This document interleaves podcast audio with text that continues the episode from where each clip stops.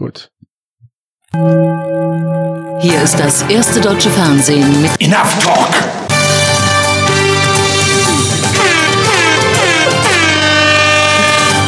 Hat Skype wieder die Hälfte geklaut.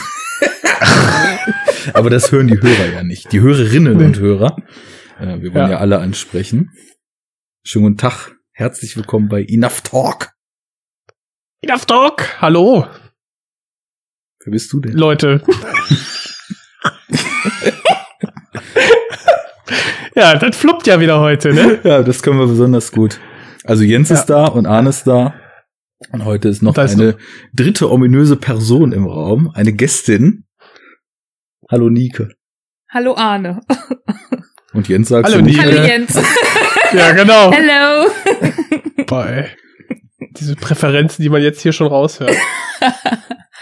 Naja, das Schlimm. kann sich ja im Laufe des Gesprächs noch verändern. Mal sehen, für wen ich dann mehr Sympathie habe oder am Ende gar keine mehr. Ne? Mal gucken. Wir können ja, wir können ja Good Cop, Bad Cop spielen. Genau. Oder, oder Jens spielt die fürsorgliche Mutter und ich den philosophischen, pseudo-intellektuellen Vater. Und dann gucken wir mal, wer sympathischer ist am Ende. Und ich bin Klaus. Uns ist der laute Ton und gäbe. das ist schon mal sehr gut. Ja. Oh ja, und die schlauen Hörer wissen jetzt ja. schon, worum es geht hier. Genau, worum soll es denn gehen?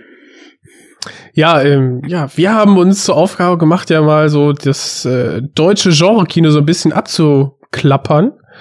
Und ähm, ja, im wann war das denn genau? Also es war doch äh, von einem Jahr, vor nö, 2015 kam äh, ein Film raus, hat so ein bisschen viel, vielleicht auch bei uns so das Genre, das deutsche Genre-Kino wieder zurück auf den Zettel geholt oder zumindest wieder ein bisschen präsenter gemacht und zwar der Bunker. Was meinst du mit Und- bei uns? Bei dir konkret oder bei Deutschland so um- als Filmnation oder?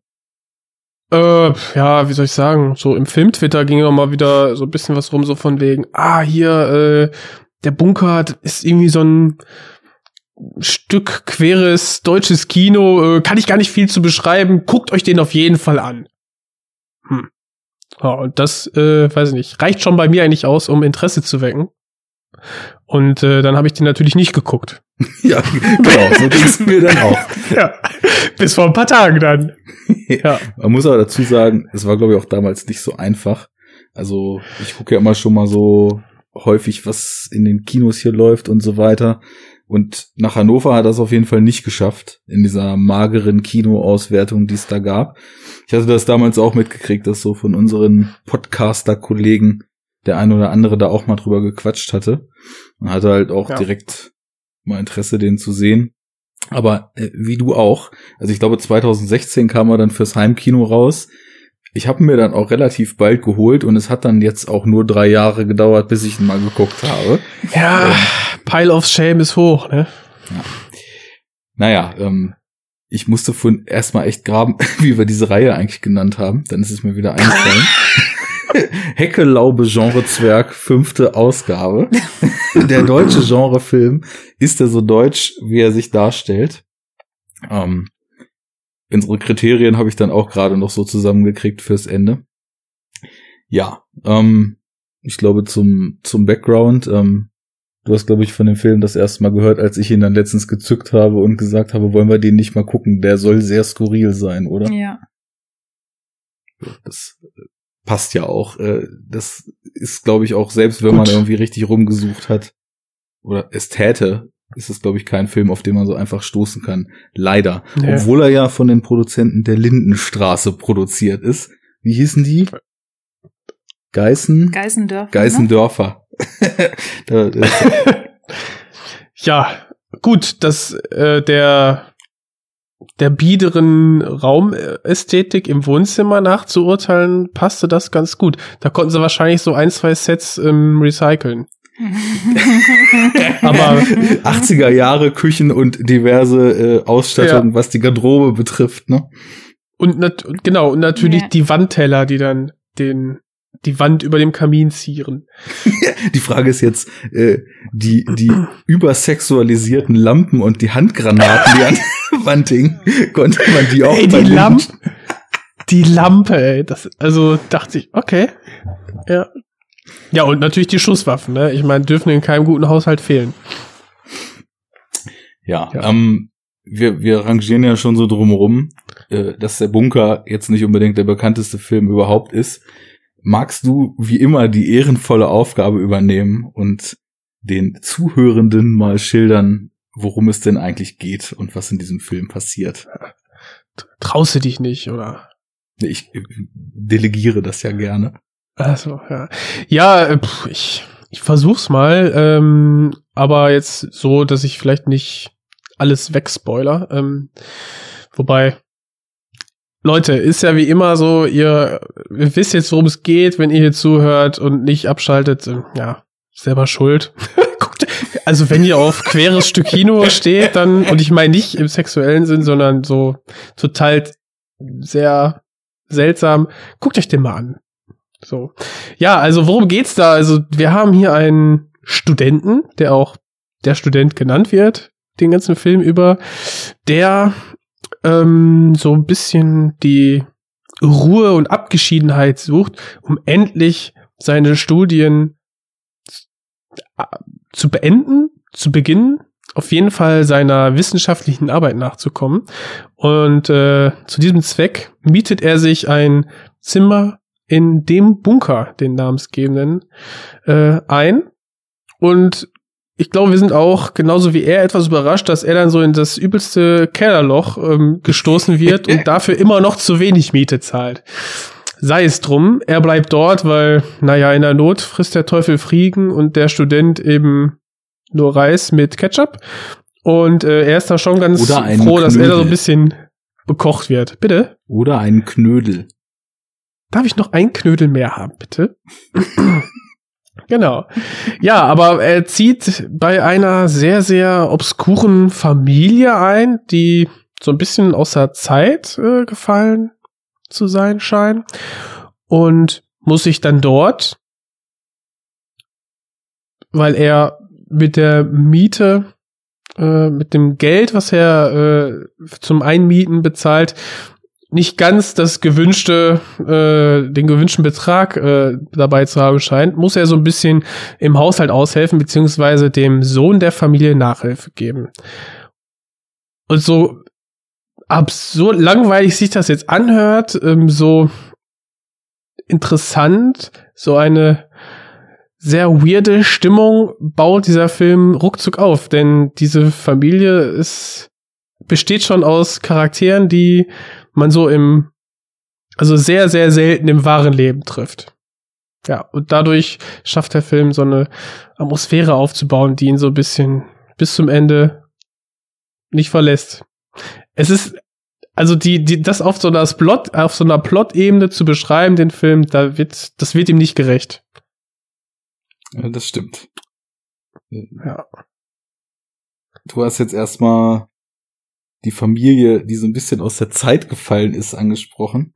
Ähm, wir hatten ja eben so über die Kulissen und über die Polunder und so weiter schon mal ein bisschen gespaßt. Ähm, ich glaube, das erste, was einem erstmal auffällt, wenn man den anfängt zu gucken, ist dieser extrem skurrile Look und dieses ja so ein bisschen aus der Welt gefallene Auftreten. Ne? Das geht doch los mit einem Shot von der Familie, wo der Vater am Frühstückstisch erstmal die Perfektion dieses Spiegeleis bewundert. Was für ein Ja. perfektes Ei es doch sei. Und ähm, ich finde, das setzt erstmal schon einen ganz schönen Ton, weil Ja. er so eine totale Nichtigkeit schon direkt erstmal versucht auf so eine, naja, intellektuelle, theorisierende, wie auch immer, ähm, das Ganze total aufbauschende Weise zu beschreiben und irgendeine so seltsame Bedeutung darin sucht. Mhm. Und da fällt ja eben schon auf, wie, ja, wie einfach alles so seltsam aussieht, so 60er Jahre mäßig, dann diese niedrigen Decken in dem Bunker und äh, ja, ich finde das jetzt erstmal schon ganz schön Ton und gibt direkt erstmal so den Eindruck, hier geht's nicht um eine Geschichte oder oder erstmal nicht primär um die Geschichte, sondern erstmal um so ein Gefühl, was da in diesem Bunker entsteht. Ähm, ist denn Ich fand, ich fand aber kurz noch zu dem Frühstücksei. ja, aber ich, das ist genauso dieses, äh, ich habe mich so ein bisschen an Loriot sofort erinnert gefühlt. An das Frühstücksei. Das ist so dieses typische, ja, Loriot hat ja auch so ein einfach ein sehr, sehr scharfes Auge gehabt und einfach die ähm, ja, Neurosen des Deutschen einfach mal so ins Absurde dann einfach übersteigert, ne? Und der Bu die Szene von der Bunker, die Anfangsszene hat sich so ein bisschen angefühlt, wie als hätten sie das genommen und einfach nochmal so einen absurden Blick auf die Neurosen, die ja schon gesteigert wurden, geworfen. Und äh, das fand ich eigentlich ganz witzig. Und irgendwie habe ich mich da so, ja, irgendwie gleich verstanden gefühlt. So dieses Kartoffelige hat schon irgendwie, kam schon irgendwie durch. ja, definitiv. Das zieht sich ja auch weiter, ne? Also, ich glaube, viel Loriot in seinem Ansatz, naja, was, was hat Loriot gemacht? Im Grunde genommen die Menschen beobachtet und diese Absurditäten und Eigenheiten, die man da sieht, so überspitzt aufs, aufs Genau. skurriles Maß hoch. Und äh, insofern ist es vom Ansatz natürlich ziemlich nah bei Loriot eigentlich, weil wenn der Film eins ist, ist es ja eben skurril und eine skurrile Überzeichnung dessen, was der Mensch und die Realität in Teilen so in sich hat. aber halt total ins Absurde hinein. Bei Loriot hast du halt immer noch Menschen, wo du denkst, ja, die sind eine etwas extremere Version von, äh, weiß nicht, hier, den Nachbarn zwei Häuser weiter. So. So hat man oft den Eindruck zumindest. Ja, klar.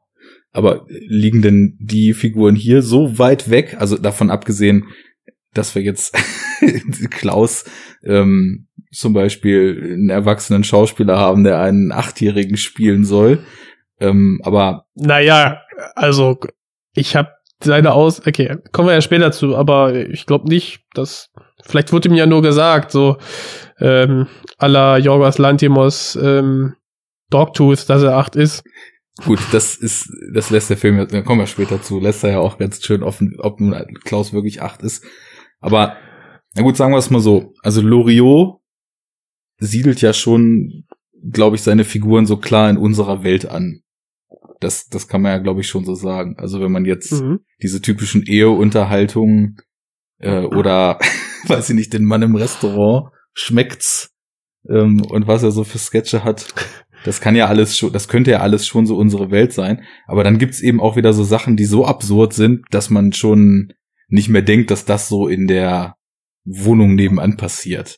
Also das ist schon auch ziemlich weit drüber und spitzt Dinge eben auch so stark zu, dass ich finde, wenn man jetzt so die Realität mit diesem Film hier vergleicht und sich anguckt, wie sehr drüber ist denn das und wie, se wie sehr überzeichnet man hier vielleicht gewisse Eigenarten der Menschen oder so, dass das vom Ansatz zumindest vergleichbar ist. Also ich will jetzt nicht sagen, dass es dasselbe ist, Gott bewahre, aber so, Ich hätte dich gerne mal als Student kennengelernt, glaube ich. da hättest du aber in den Keller kommen müssen, wo ich gerade meine Thesen ausgearbeitet habe. Hast du auch so gemacht, ja, ja. Mit voller Konzentration. Genau. Stör meine Kreise nicht. Ich glaube halt, dass diese Skurrilität gar nicht unbedingt nur, nur in Anführungszeichen über die Figuren ähm, erzeugt wird, sondern auch darüber, dass sich das Ganze so auf diesen Innenraum konzentriert. Und dass man eigentlich sofort in so eine Innenraumblase gezogen wird und diesen Außenraumkontext überhaupt gar nicht mehr hat und darauf oder darüber konzentriert, konzentriert sich einfach diese gesamte Geschichte ins Innere. Und damit ist man da auch irgendwo so ei- eingesogen und irgendwo involviert und hat auch selber auch gar keinen Ausweg, da so rauszukommen und wird damit irgendwie so eingefangen. Mhm. Das ist das Setting ja schon ganz klug gewählt, ne? So dieser abgeschlossene Raum, da ist der Bunker ja nicht ohne Grund der Bunker, sondern wie wir das in der Eröffnung schon haben. Es kommt Mhm. ja gar kein Licht herein. Ja, aber es kommt ja auch gar keins hinaus. Und selbst wenn sie dann mal auch von außen filmen, dann filmen sie ja eigentlich auch wieder nur auf den Bunker drauf und zoomen da so Die drauf, Tür. dass du dann wieder reingehst, genau. in Ja, die genau. Tür. Das ist die Pforte zwischen diesen Welten, Naja. ne? Das stimmt, da ist. Ja, und wir haben, und wir haben aber den, den Gang zum Bunker durch den Studenten und nachher den Gang vom Bunker weg Bunker, von genau. Klaus. Ja. Und das sind ja auch tatsächlich die einzigen Außenaufnahmen, die es im Film gibt. Und die, Einzel Ja. ein, die einzigen Außenbezüge auch in den Bunker hinein und dann wieder raus. Also Ja. es gibt ja gar, keinen an, gar keine andere Szene, ähm, auch gar kein anderes Bild als diese beiden für Ein- und Ausgang. Genau, also gegen am Ende. Anfang und am Ende, ne? ja, ja. Ja. Und, Sozusagen, also, ja. Das fand ich auch ziemlich stark, ähm, so gegen Ende, als das Ganze sich dann in diese Klimax aufbauscht. Da gibt es dann ja diese Szenen im Flur, wo es im Endeffekt schon noch einmal kurz der Zusatz, wir reden jetzt komplett über den ganzen Film ohne irgendwelche Spoilerwarnungen und so weiter, ne? Also das jetzt gerade mit Game of Thrones Finale sind ja alle wieder extrem Spoiler äh, Phobiker, da also wie wie immer bei uns, ne?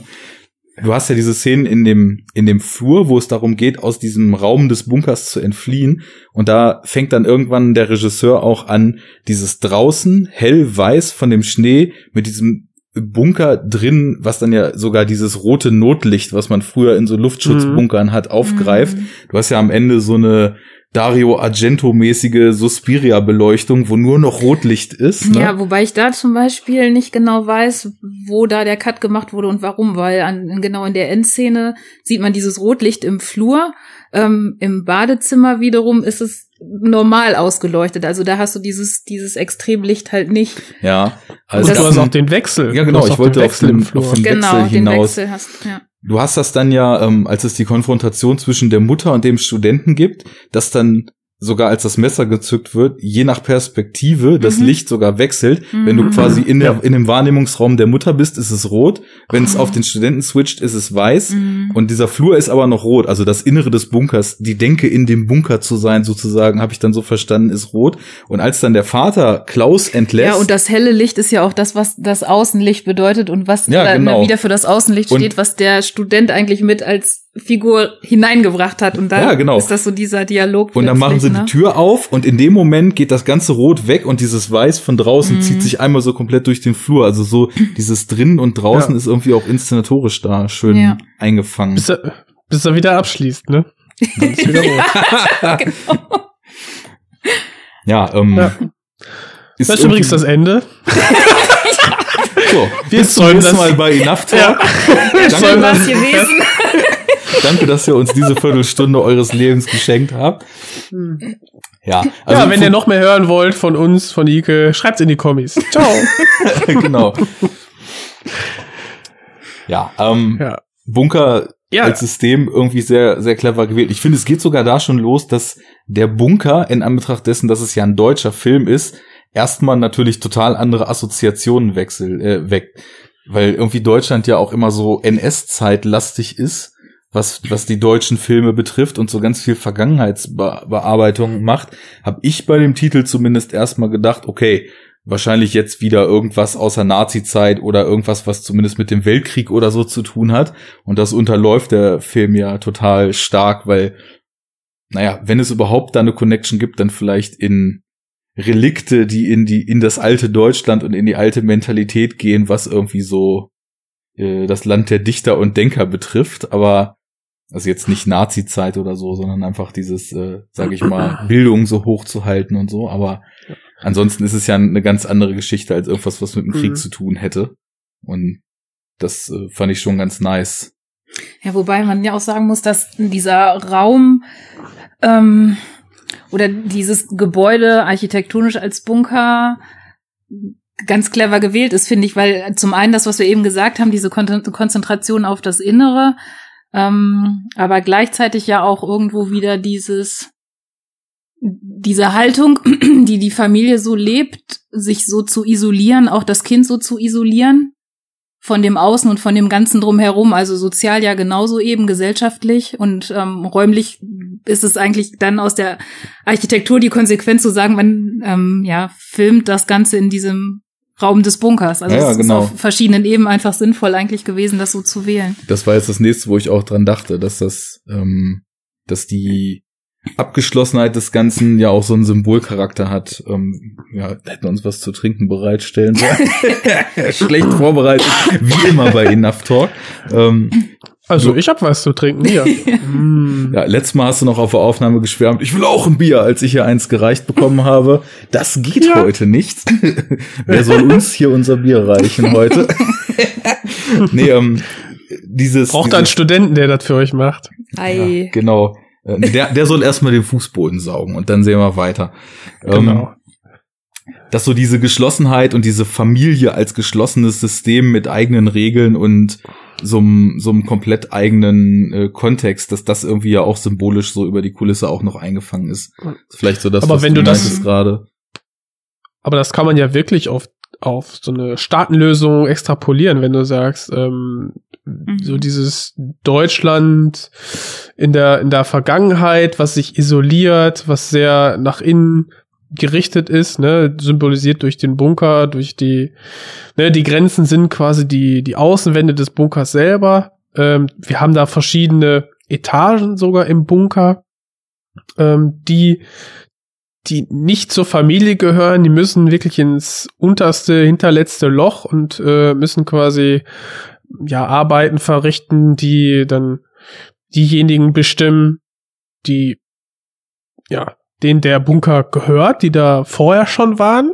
Ne? Wenn man jetzt mal so das abstrakt irgendwie sieht, dann kann man da vielleicht schon so diese diese Denke des Faschismus ähm, schon schon rauslesen. Also du meinst jetzt so im Sinne von ähm, der Gesellschaft Bunker jetzt als Staat politisch. und der Student zum Beispiel im Sinne dessen, der vor etwas flieht, in seinem Fall jetzt vor dem Lärm und vor der, der lauten Stadt. Es wird ja auch so betont, Sucht- er kommt aus der Stadt. Sicherheit und oder so vielleicht. dem, dem Asyl gewährt wird in, in einem anderen System, wo er sich aber an die Regeln anpassen muss und sofort äh, auch Dinge von ihm gefordert werden, die er da erst gar nicht vorhatte. Ich denke eher so der Student als ähm, ja vielleicht liberasi liberalisierende Kraft oder irgendwie was Neues, ja, Mhm. was dann aber schön klein gehalten wird, ne, so erst mit offenen Armen äh, empfangen, so nach dem Motto, ja, was Neues von außen, aber eigentlich will man doch gar nicht wissen, was äh, was er macht. Er soll sich gar nicht entfalten können, ne, er soll lieber das tun, was man ihm sagt. Und was auch dazu passen würde, wäre vielleicht einfach, wie er dann nachher auch dieses System der äh, Unterdrückung der Eltern gegenüber Klaus äh, dann auch annimmt und ihn dann auch äh, beim Lernen, dicken Häkchen, äh, dann schlägt. ja. Und das Perverse ist halt, dass er, dass er dann merkt, okay, nach, den, nach der, nach der Prügel ähm, scheint ja jetzt irgendwie dann, dann doch die ganzen Städte, dieser, die Hauptstädte der Länder dann irgendwie zu kennen. Also gibt's dann doch irgendwie einen Lernerfolg. Mhm. Also ich finde, was deine These zum Beispiel noch mit untermauert, ist auch diese Situation, dass der Klaus ähm, ausgegrenzt wird. Es gibt da eine Szene, wo die Eltern beim Essen sitzen, das ist auch noch relativ zu Beginn. Und der Klaus dann, weil er Mhm. eben nicht gut gelernt hat, in einem separierten Raum hinter so einer Tür sitzt. in der Kälte so. In der Kälte Im sitzt. Luft- Ja, genau. Im Luftschacht oder so, Ja. ne? ja, So genau. Hab ich das ge- gelesen, ja. Ähm, und damit ja irgendwie dann auch im System nicht funktioniert, in dem System der Eltern. Mhm. Und gegensätzlich dazu dann wieder, wenn er funktioniert, auf Händen getragen wird. Ja, genau. Mhm. Also ne, auch dieses Sys- System dann des Bestrafens, wenn man eben ja nicht dem entspricht, dem vielleicht die Menge entspricht oder den, den Vorgaben nicht entspricht. Ja, oder einfach genau Ja, den den, Erwartungen Vorgaben, nicht ja. entspricht. Das ist vielleicht das, was Ja. ich vorhin meinte, dass ich so eine, so eine kleine Connection schon irgendwie auch zu, sage ich mal, diesen altdeutschen Gewohnheiten sehe, weil halt früher Erziehung ja auch mit dem Rohrstock funktioniert hat und man der Meinung war, und das sagt der Vater ja auch noch einmal, das ist Erziehung, als er seinem Junge Ja, da und aus welcher Zeit stammt der Rohrstock? Genau, das Ja, meine ich, das- ne? Mhm. Das ist dann schon so irgendwie eher so Preußen, was man da sieht, als Ja. irgendwie ein modernes Deutschland. Naja, und ähm, das stimmt schon, wie er, wie er so ausgegrenzt wird und wie vor allem der Student irgendwie in so ein System kommt, wo so ganz andere Regeln herrschen. Das, da ist auch schon viel gesellschaftspolitisches mit drin. Sind auch viele Nur Zitate. der ganze Film. ja, ja, das besteht sowieso, ja eigentlich klar, ne? Aber also die Handlung ist, wie gesagt, die ist ja so banal zusammengefasst. Mhm. Äh, Ja, manchmal muss man seine Ideale eben der Realität anpassen. ist auch, es Ja. sind auch so viele Zitate von diesem Vater irgendwie oder auch von generell von den Personen in dem Film so denkwürdig, ne, weil äh, gerade vom Mhm. Vater, weil der, der sagt alles so bedeutungsschwanger, ne, ja, unter anderem auch Leistung muss belohnt, belohnt werden. Nähre den Knaben. Ja, und diese Wortwahl ist ja auch schon so. Das Ja. wollte ich vorhin noch so zum, zum Loriot sagen. Loriot hat ja auch immer sehr präzise mit der Sprache gearbeitet und ich finde, das merkt man in dem Film teilweise auch. Manchmal hat man das Gefühl, dass das eigentlich so ein bisschen wie ein Theater von der Sprache ist. Also die Aussprache, Ja. die Wortwahl, das ist auch so, so sehr sensibel. Das ist nicht unbedingt so typisch filmisch, glaube ich. Ja, ich glaube da genau, das, das ist vielleicht was, was wir sowieso, falls jetzt dann Leute den Film auch noch gar nicht gesehen haben, nochmal dazu sagen müssen. Der fühlt sich ja überhaupt nicht, also äh, vielleicht denken jetzt manche an so ein, an so ein typisches deutsches äh, Kammerspieldrama, aber der Film ist ja echt so vom Gefühl und von der Art, wie alles dargestellt ist, ganz anders als das. Also du hast ja schon extreme Skurrilität, bis ins Groteske überzeichnet teilweise und so eine totale Schrägheit, die sich durch alles zieht. Ja, weil so viele verschiedene einzelne Elemente irgendwie gar nicht zusammenpassen und die zu, trotzdem zusammengebracht werden und damit einfach so einen Schock auslösen. Immer, immer wieder irgendwo. So eine Fassungslosigkeit. Aber das ist eigentlich auch immer nur dafür da, um diese Situationen und Szenen und Thematiken zu überspitzen. Ne? Ja, ja, genau. Aber Ja. es, es dient vor allem auch, also das eben, glaube ich, dazu, so ein Gesamtgefühl zu schaffen. Und man muss eben auch dazu sagen, die Menschen benehmen sich halt da erstmal, da haben wir ja vorhin schon so drum rumgerudert, nicht so, wie jetzt, sage ich mal, ein Film, der darum bemüht ist, möglichst realistische Menschen darzustellen. Also da, da redet keiner so, wie man jetzt sich normalerweise unterhält, sondern wie du sagst, ne, so sehr bewusst, vielleicht auch sehr überzogen, teilweise richtig aufgesetzt, so mit langen Pausen und so einer ganz starken Betonung und auf jedem Satz liegt so eine Schwere, die irgendjemand ausspricht. Das hat schon was Theatralisches, ja.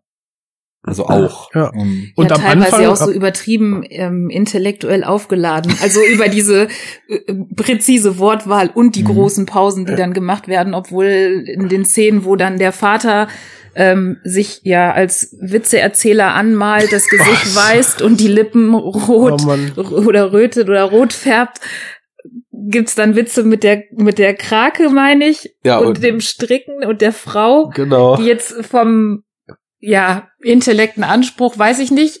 Sie sind auf jeden Fall witzig. Ich fand sie gut, weil die sind halt sehr flach gewesen, aber irgendwie clever, ne?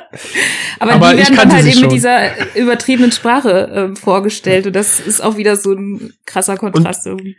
Was ich ganz schön fand, ist, dass, dass ähm, er gibt sich ja als Intellektueller, redet aber eigentlich immer über, also sehr oft über Nichtigkeiten und in der Mhm. Szene, die ist halt so ultimativ entlarvend, weil er liest, er liest diesen Witz aus einem, so scheint es aus einem Buch vor Mhm. und seziert ihn dann und erklärt Mhm. dem Publikum, also uns, aber eigentlich halt seiner Frau, dem Sohn, dem Klaus und halt dem Studenten, warum es witzig ist. Das ist Und das dauert halt auch. Und dann erklärt er das halt bis zum Ende, meint das tot ernst, Ja. macht damit halt den ganzen, also das ist witziger als der Witz selber, aber er macht ihn halt dadurch kaputt. Ja, und, wie jeden äh, Witz, es den ist man so erklären dieses- muss, ne? Genau. Aber es ist so dieses, äh, wo man auch sagt, so dieses, diese, dieser deutsche, ähm, das habe ich immer damit verbunden, ähm, diese deutsche Spießigkeit, ähm, sich über, über so Kleinigkeiten köstlich zu amüsieren und dann auch noch darüber stundenlang zu reden, dass es ja so lustig war. Ja, ich glaube, diese, diese eigene Art oder dieses, dieses typisch Deutsche daran, was du meinst, ist so dieses, ähm, es gibt ja in Deutschland diese völlig meiner Meinung nach absurde Trennung zwischen so einer Hochkultur und zwischen dem, was dann eher so als niederer Schund angesehen wird. Ja, ist ja genau das, das beste kennst du auch in der Beispiel. Musik. Ja, Ernste klar. Musik, ne? Genau. Ernste Musik und äh, Der, der E und U-Musik, gebildete Deutsche, Unterhaltungsmusik. sorry, der gebildete Deutsche hört halt Klassik, ne, so wie das da im Film ja auch die ganze Zeit passiert. Ja, und der gebildete Stimmt, Deutsche ja. liest Einstein. genau, und Sokrates und Aristoteles und Co. Und ich Die glaube, Zeit ist relativ. wie wie dass- alles auf der Welt. alles relativ ist. So, Sowas halt. Ähm, ja. so ein Kalenderspruch.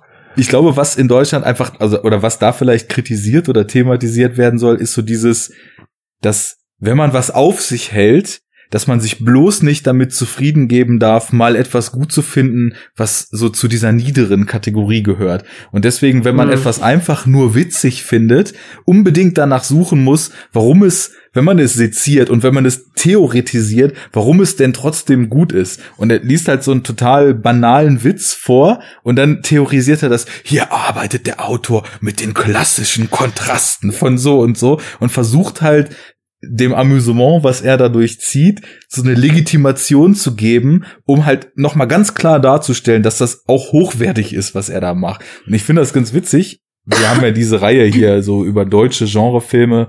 Wir hatten ja irgendwie Ecke, Laube, Genre. ja, genau, über, über Thriller und auch über Horrorfilme und, und Psychothriller und Doppelgängerkram und sowas geredet. Und das sind ja alles eher so Filme, die, sage ich mal, eher so in diese Kategorie Schund eingeordnet werden, wenn man denn auch das hochtrabende Arthouse-Drama, in dem komplexe seelische Zustände ausgelotet werden und so weiter äh, thematisieren könnte. Und das gibt's ja in der Filmkritik auch, dass so zwischen niederer Unterhaltung und Hochkultur separiert wird. Und da sehe ich den halt genauso auf der einen Seite, dass er dass er versucht, immer so diesen intellektuellen Anspruch geltend zu machen, aber auf der anderen Seite zum Beispiel ein völlig falsches Verständnis davon hat, was Bildung eigentlich ist, ne? So diesem, dem Jungen halt Hauptstädte auswendig lernen zu lassen, hat halt überhaupt nichts mit Bildung oder Mhm. mit, mit Intellekt zu tun. Es ist einfach nur stumpfer Unsinn. Ja, dann, Aber dann fragt mal deinen Opa, was der gelernt hat früher. Das ist nämlich genau das. wahrscheinlich. Alles auswendig lernen. Und dann, ja, hier, die Glocke auswendig lernen. Jeden einzelnen Vers. Ja. Ja, stimmt, da, da steckt auch viel klassischer, klassischer Das äh, ist Gedanke klassischer drin. Frontalunterricht äh, Anfang äh, des ja, 20. Jahrhunderts, ne? Ja, aber eben halt meiner Meinung nach so eine totale Fehlinterpretation dessen, was Intellektualität eigentlich bedeutet und wie man zum Beispiel jetzt, wenn man das mal ganz ernst nehmen würde, wie bereitet man seinen Jungen darauf vor, mal Präsident werden zu sollen? Also, Ja, allein, allein die Prämisse ist doch schon so hirnrissig. ja klar, das ist ja auch wieder nur so ein Symbolbild dafür, ne? Aber Genau. Aber man hat ja auch das Gefühl, finde ich, dass der Vater eben auch versucht, irgendwo zu dieser intellektuellen, ich sag ja, Elite dazugehören zu wollen. Das finde ich, sieht man schon so am Anfang, äh, als der Student sich dann zurückzieht, um an seiner, an seinen Studien zu arbeiten und eben dafür diese absolute Ruhe gewünscht hat. Und dann der Vater in den, in diesen Zimmer hereinplatzt, zwar anklopft, aber reingeht, dann sagt, ja, lassen Sie sich doch bloß nicht stören. Ich, muss, ich möchte nur, ich möchte nur gerade an meine Bibliothek und dann gibt es diesen Kameraschwenk auf dieses klapprige Kellerholzregal, was dann mit Ne, das- Schnellheftern und ein paar Büchern äh, und so Das- Ordnern ausgestattet ist. Ähm, weil er ja auch gerade studiert und dass er doch auch gerne auf seine Expertise zurückkommen könnte. Er hätte ja auch diverse Ja, Diplome. ich habe auch die Probe. Wo ich dann denke, das ist ein scheiß Schwerlastregal, ja, wo irgendwie Ja. die Hälfte alte Zeitschriften sind und das sind drei Ordner. Ja, Da genau. Ja, genau, du hast auch ein Diplom. Ja, aber weißt du, da- dazu passt auch wieder total schön dieser Bunker, weil man irgendwie auch zu dieser Elite gehören möchte, aber scheinbar auch mit seinem Wissen, was man ja nun vermeintlich hat, nicht äh, sich in der Welt verwebt, sondern irgendwo wieder in seiner Innenwelt verbleibt. Das ist auch so ein Zeitthema eigentlich, so Ja. Blaseninformation, ähm, was da Ja, auch so voll. mit reingreift. Ja. Ne? Das Abschotten. Ja, genau. Ne? Abschotten, Ja. äh, eigene Innenrealitäten schaffen ähm, und dann aber auch nicht mehr in die Diskussion unbedingt dann mit außen gehen. Ja, klar, und darüber Ja. sich eben so sein ganz eigenes Weltbild zusammenbauen. Ja, genau. Und in seinem Fall ist es halt so eine verschrobene, äh, verschrobenes Verständnis von Intellektualität und von gehobener Art zu leben. Und im ja, realen Fall, ja, sind es dann Mhm. eben andere Themen. Mhm. Das stimmt. Auch da ist der Bunker äh, wieder ein schönes Symbol, auch so wie heutzutage irgendwie Meinungsbildung und überhaupt, ja, ich glaube sogar selbst Weltbildfindung funktioniert, ne? Mhm. in so abgeschlossenen Räumen. Naja, auf jeden Fall hat er in seiner Bibliothek so viel zu lesen, dass er ja sogar weiß, wie es ist, eine Frau zu sein. liest ja viel. Äh, Sie, wissen Sie, es ist schwer, eine Frau zu sein. Mhm. Woher wissen Sie das? Ich lese viel. ja, was, Ja. so die Frauenzeitschriften, ne? Oder? Nee, das, das steht in Einsteins Relativitätstheorie, wie schwer wir es als Frauen haben, Frauen zu sein. Weil alles relativ Weil ist. alles relativ und ist. so. Zeit so. und Geschlecht. Nein, das hat er wahrscheinlich bei Freud gelesen, wie es sich gehört. Richtig. Ja, also man merkt schon, ähm, ich glaube, so, sobald man auf irgendein konkretes Zitat kommt, ähm, hat man ja sehr viel Spaß. Also, wie war das denn bei dir, Jens? Ähm, als du, wusstest du, was dich erwartet, als du den Film geschaut hast? Und wie Hm, war ein so die bisschen. Sichtung? Also, hast du äh, ungläubig da gesessen? Hast du dich amüsiert? Hast du dich gefragt, was passiert da gerade? Oder wie war das so? Ähm, ich habe, also mein Vorwissen habe ich ja kurz sk- skizziert, dass äh, es ja gesagt wurde, ja, so irgendwie schräg, weird, äh, absurd, ähm, deutscher Genrefilm, der vorher so äh, nicht hätte gemacht werden können, irgendwie sowas. Und dachte ja, okay, cool. Möcht, mein Interesse ist schon mal da. Und äh, das hatte ich auch so, wie es immer so ist, so eingespeichert. Ne? Dieses Schräge, das habe ich mit diesem Film irgendwie verbunden. Und ähm, ja, als wir dann gesagt haben, hey, sollen wir mal darüber reden, also war ich halt sofort dabei und hat mich auch gefreut. Und sonst wusste ich eigentlich nichts über den Film. Ich wusste, dass da irgendwie ein Kleinwüchsiger äh, mitspielt, aber das war's. Und dann so ähm, beim Gucken? Also die erste Szene fand ich schon mal super. Wirklich genial. Also de, die fängt ja an, ist so ein ähm, äh, Shot. Ich glaube, der ist leicht angeschrägt. Wir haben quasi im, im, Vordergrund einen alten Verstärker, was ich immer schon mal sehr sympathisch finde. Und dann haben wir halt so die Musik, die so spielt. Und ich dachte mir, mhm, okay. Also der ist schon mal nicht also er macht schon mal was äh, mit seiner Kamera und ich muss auch sagen, generell fand ich äh, die Visualität in dem Film schon mal sehr, sehr gut. Ich fand die Farben super, äh, die teilweise die die Perspektiven, die gewählt wurden und was mit diesem sehr reduzierten Set, was sie damit erzählt haben, fand ich schon mal super. Fand ich echt echt schön. Die Farbgebung, die Gestaltung der Flächen, das Blocking war super. Und ähm, ja, dadurch dann angereichert, diese, diese, dieses erste Gespräch da am Küchentisch, ähm, fand ich schon, ja, irgendwie interessant. Und ich hatte irgendwie Spaß, so dabei so ein bisschen drüber, drüber nachzudenken. Aber ich war nicht die ganze Zeit so total amüsiert, sondern ich habe mich eher gefragt, mhm, also habe mich gefragt, was, worauf das denn hinauslaufen soll, eher so auf einer auf einer Plot-Ebene, bis ich dann wirklich irgendwie äh, zwei Drittel durch war. Also das war dann ungefähr bei der Geburtstagsparty von Klaus. Da kam mir dann so der ist dann der Groschen gefallen, wo ich dachte, okay, so plottechnisch muss ich mich hier auf gar nichts einstellen. Das ist wirklich nur rein ähm, Gefühls Kino, die, die einzelnen Szenen an sich, das, wie die ausgespielt werden, dass es eigentlich eher darauf ankommt. Die Rahmenhandlung ist, war für mich dann irgendwann nur noch so ein loses Beiwerk. Und äh, ja, dann, ja, ich hab, ich, ich fand den visuell sehr ansprechend und ähm, auf einer, auf einer doch schon unterhaltsam, aber nicht komisch. Okay, interessant. So kann das auseinandergehen. Äh, ich muss dran denken, also wir haben den ja hier einmal geguckt zusammen. Da waren die Reaktionen auf jeden Fall auf manches, was man da so äh, sieht, durchaus amüsiert, bis hin zu so einer gewissen What the fuckigkeit mancher, mancher Szenen. Also als der Knabe Ja. dann genährt wird und äh, Mhm. diese ganzen, Aber ich, ich, ich hab's kommen sehen, muss ich sagen. ja, da, ich, du hast es auch kommen sehen, ne? Du hast doch Mhm. auch irgendwas noch gesagt in die Richtung oder das ist Mhm. passiert oder du meintest doch, ja, Mhm. ich hab's doch gesagt. Mhm.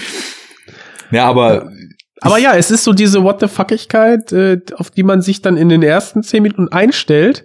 Aber ähm, ich weiß nicht, ob ich dann durch Lynch und Lantimos einfach schon so, ähm, dass ich so dachte, okay, vielleicht geht's so, vielleicht packe ich diesen Film eher so in diese Schublade oder auf dieses Regalbrett oben rechts, wo es weird wird.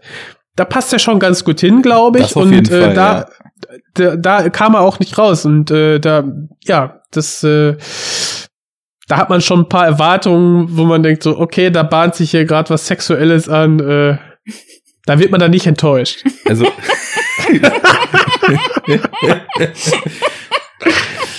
Und übrigens, ich musste, also, außer jetzt das, ähm, also ich habe ja jetzt schon das, das Szenenbild und die, die, die Kameraarbeit gelobt, aber ich, ich muss auch sagen, dass ähm, hier die Ona von Maidel, die Mutter, grandios, hat die super gemacht. Die Ich wirkt fand- auch schon so Ey, weird. in der ein, in der, in einer Szene ist sie, wirkt sie verletzlich, dominant sexy und wahnsinnig. Und das ist, äh, fand ich Hammer. Fand ich richtig Ja. gut. Der Vater war auch gut, super, und der Student und auch Klaus, ne, aber hier die Schauspielerin, die die Mutter gespielt hat, fand ich, hat allen die Schau gestohlen eigentlich. Ja. Bis auf vielleicht, wo sie ein bisschen verrückt wird, aber Ja, also sie, sie war, ich würde sagen, sie war äquivalent gut, weil mir haben die alle total gut gefallen.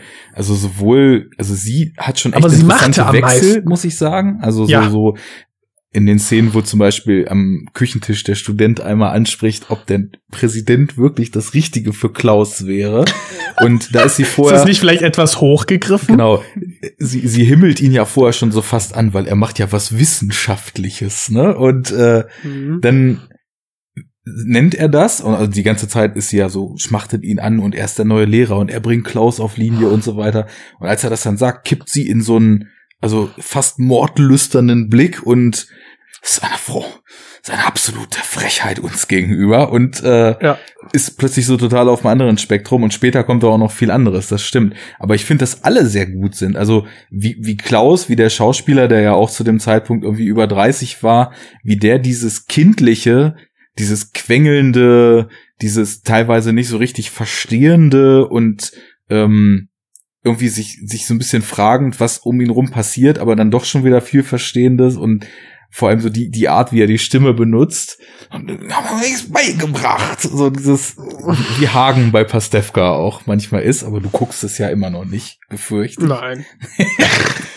Das ist natürlich auch super und ja, auch der Vater in seiner Art und und äh, der Student, ähm, die die spielen halt vor allem auch zusammen als Ensemble total gut. Ähm, was ich jedem aber erstmal noch sagen wollte, Ich- zu, zu der Du hast recht, also Daniel Friepan hier, der Klaus, also das, das war schon gut, aber ich finde, dass halt die, die Mutter am meisten zu spielen bekommen hat. Mhm. Und das, Das sind verschiedene Daran- Stimmungen, da- die sie ausdrücken müssen, Ja. ne? Da ist irgendwie, ja. Ja. Ja, das ist bei den anderen weniger ausgeprägt. Mhm. Also beim Studenten vielleicht auch, weil der von diesem, naja, vielleicht etwas unsicheren Idealisten, der, also er macht sich ja da an seine Arbeit und wirkt schon so, als ob es ihn so fast eine körperliche Anstrengung kostet, da diesen ersten Strich aufs Papier zu bringen. ähm, was ja auch Ja. so, so ein bisschen so die Abschlussarbeit, ne? so der Cursor blinkt, du hast noch nichts geschrieben und weißt, ich muss jetzt anfangen, diese blöde Hausarbeit oder Abschlussarbeit oder sonst was zu schreiben und Mhm. äh, schiebst es immer weiter vor dir her, bis du so das erste Wort geschrieben hast. bist du wahnsinnig wird. Ja, genau. Und irgendwann ist Ich es halt also eine die- körperliche Anstrengung, damit anzufangen. Ähm, Ey, die, ja, er macht nur den Strich, ist total am Ende. Oder wie die Kamera dann zeigt, was er gemacht hat. Das fand ich, das fand ich, das war, war Ja. wirklich witzig. und später Und wird er nachher dann ja der totale Wahnsinn. von, von dem, der sich erstmal so fügt und dann immer weniger glauben kann, was da um ihn rum passiert, bis zu dem, der dann irgendwie mehr oder weniger fast amok läuft, um da was zu ändern. Also der stemmt die Wandlung auch ganz gut, muss ich sagen. Und was die Range betrifft, von fürsorglicher, überfürsorglicher, liebender Mutter bis hin zu von Heinrich besessener Psychopathin, die also wie vom anderen Stern besessen wirkt, da ist die Mutter schon am breitesten aufgestellt, das stimmt. Ja, und sie hat ja, glaube ich, auch mit der Rolle eigentlich den meisten Einfluss auf die anderen Charaktere. Also sie ist ja eigentlich diejenige, die den Mhm. Ton angibt, die die Strippen zieht, Ja. die dann eben auch andere zu ihren Ja. Handlungen zwingt, erpresst, ähm, Ja, die Patriarchin, ne? Ver- Verführt, verführt. verführt, genau. Das Ja. kann man ja auch, ja. Und also den, genau, den, den, den Studenten, äh, ja sowohl, wie, und anscheinend ist das ja auch in, Das kann man ja auch. Ja.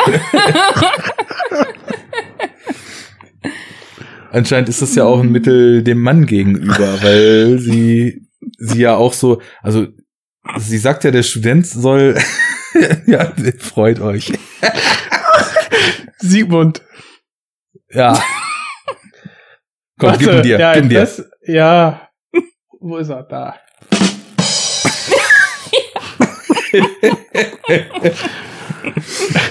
ähm, sie sagt ja auch, äh, ab jetzt unterrichtet der Student Klaus, was ja auch was ist, wo sie diesem hochintellektuellen Vater, der sich selbst ja mit seinen Diplomen auch als das Maß aller Dinge sieht, total die Autorität und die Stärke wegnimmt und so über ihn bestimmt. Also er ist der große Intellektuelle, aber sie gibt irgendwie den Ton an und beschließt jetzt erst trotzdem nicht in der Lage, den Jungen weiter zu unterrichten. Da wird ja dann schon erstmalig total klar, dass sie die absolute Autorität hat da in dem Mhm. Haus.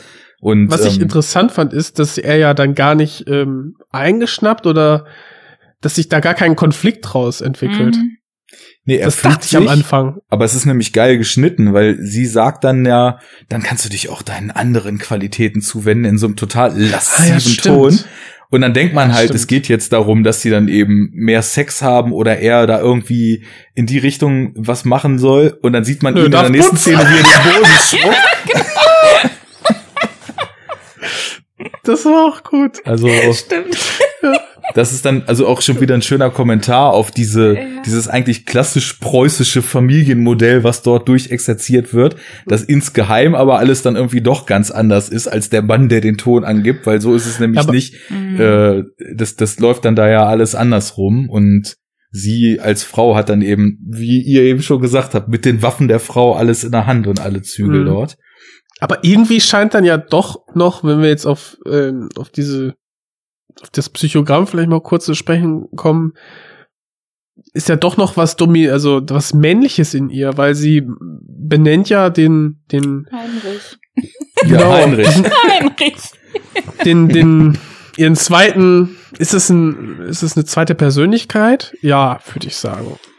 Es ist einfacher so drüber zu reden, also nennt sie ja Heinrich. Ist ja irgendwie typisch deutsch. Also Deutscher wäre nur noch Hermann. Ja, ja. Mhm. Die einzigen Wobei- Namen im Film, die überhaupt ausgesprochen werden, sind ja Klaus und Heinrich, was halt so Ja. richtig deutsche Namen beides sind, ne? Ja. Würde ich auch so sehen, ja.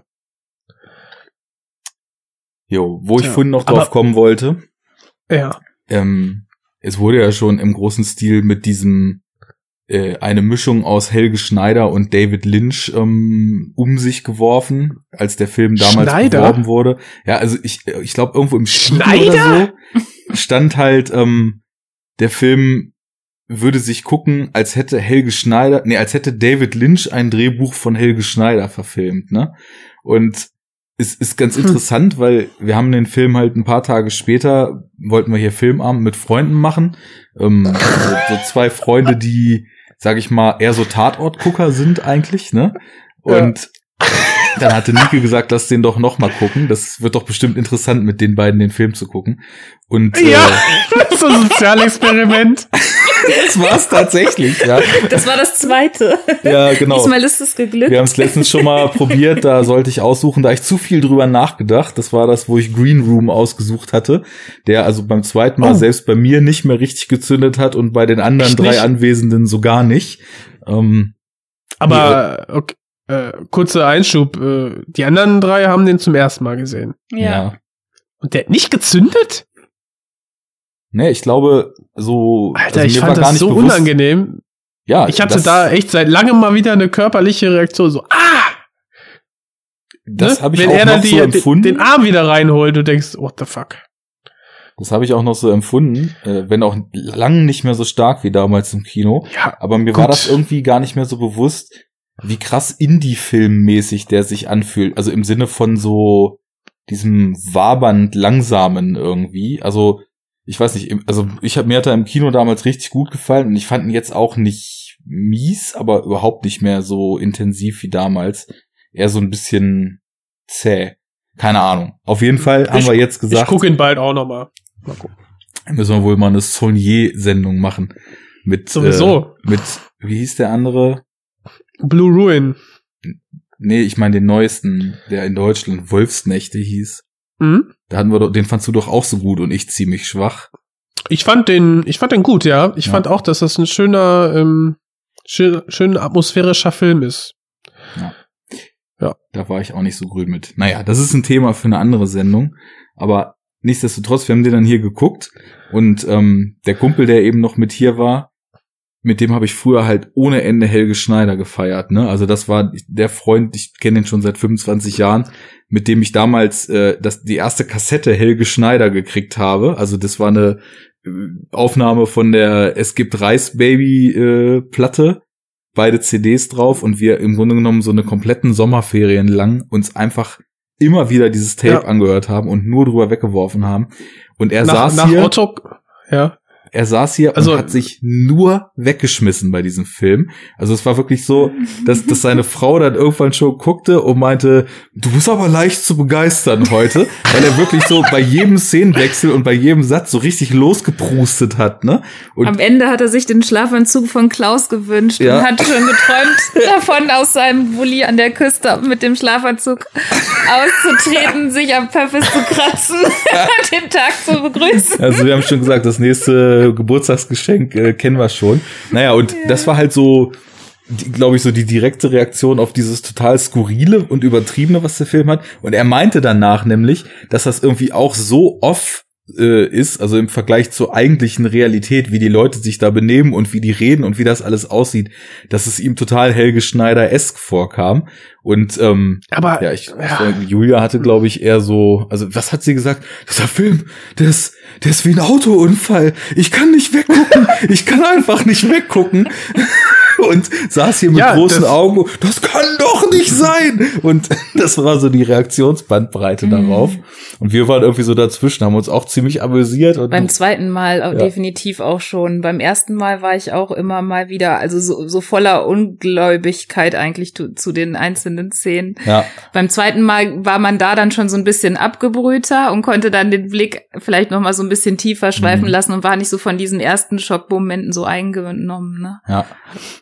Ja, und also deswegen so die, die Nähe zu Helge Schneider, die würde ich dem Film in einer gewissen Art und Weise auch attestieren, weil Helge Schneider wird ja oft so als totaler Ulk und Blödsinn abgetan, aber so über die Jahre finde ich, dass der ganz, ganz stark oder also viel, viel stärker als, sage ich mal, äh, die, die Menge an Leuten das so wahrnimmt, sich doch irgendwie reale Dinge, ähnlich wie im Loriot oder dieser Film hier auch, sich der Menschen eben anguckt und die total überspitzt und bei ihm aber halt so doll überspitzt und in, in so eine absurde Form bringt, dass man ganz oft erstmal total lang suchen muss, was er eigentlich da genau sich jetzt aus der Bevölkerung oder aus dem Sein der Menschen so vorgenommen hat. Und das, das finde ich aber hier eben auch total stark drin. Ich bin nur mit dieser David Lynch, mit diesem David Lynch-Vergleich nicht so richtig firm.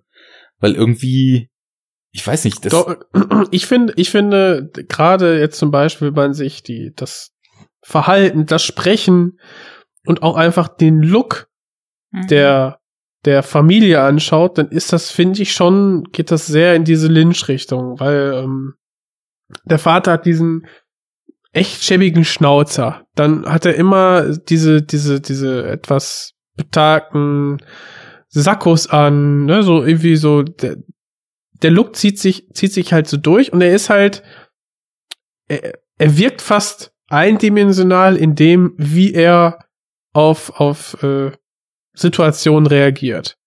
Und er kommt dann nicht so raus und ich finde, der ist halt sehr, sehr, sehr, sehr überhöht. Dann haben wir die, den Klaus, der halt auch ähm, immer unpassend gekleidet ist, immer in zu kurzen Klamotten gekleidet ist.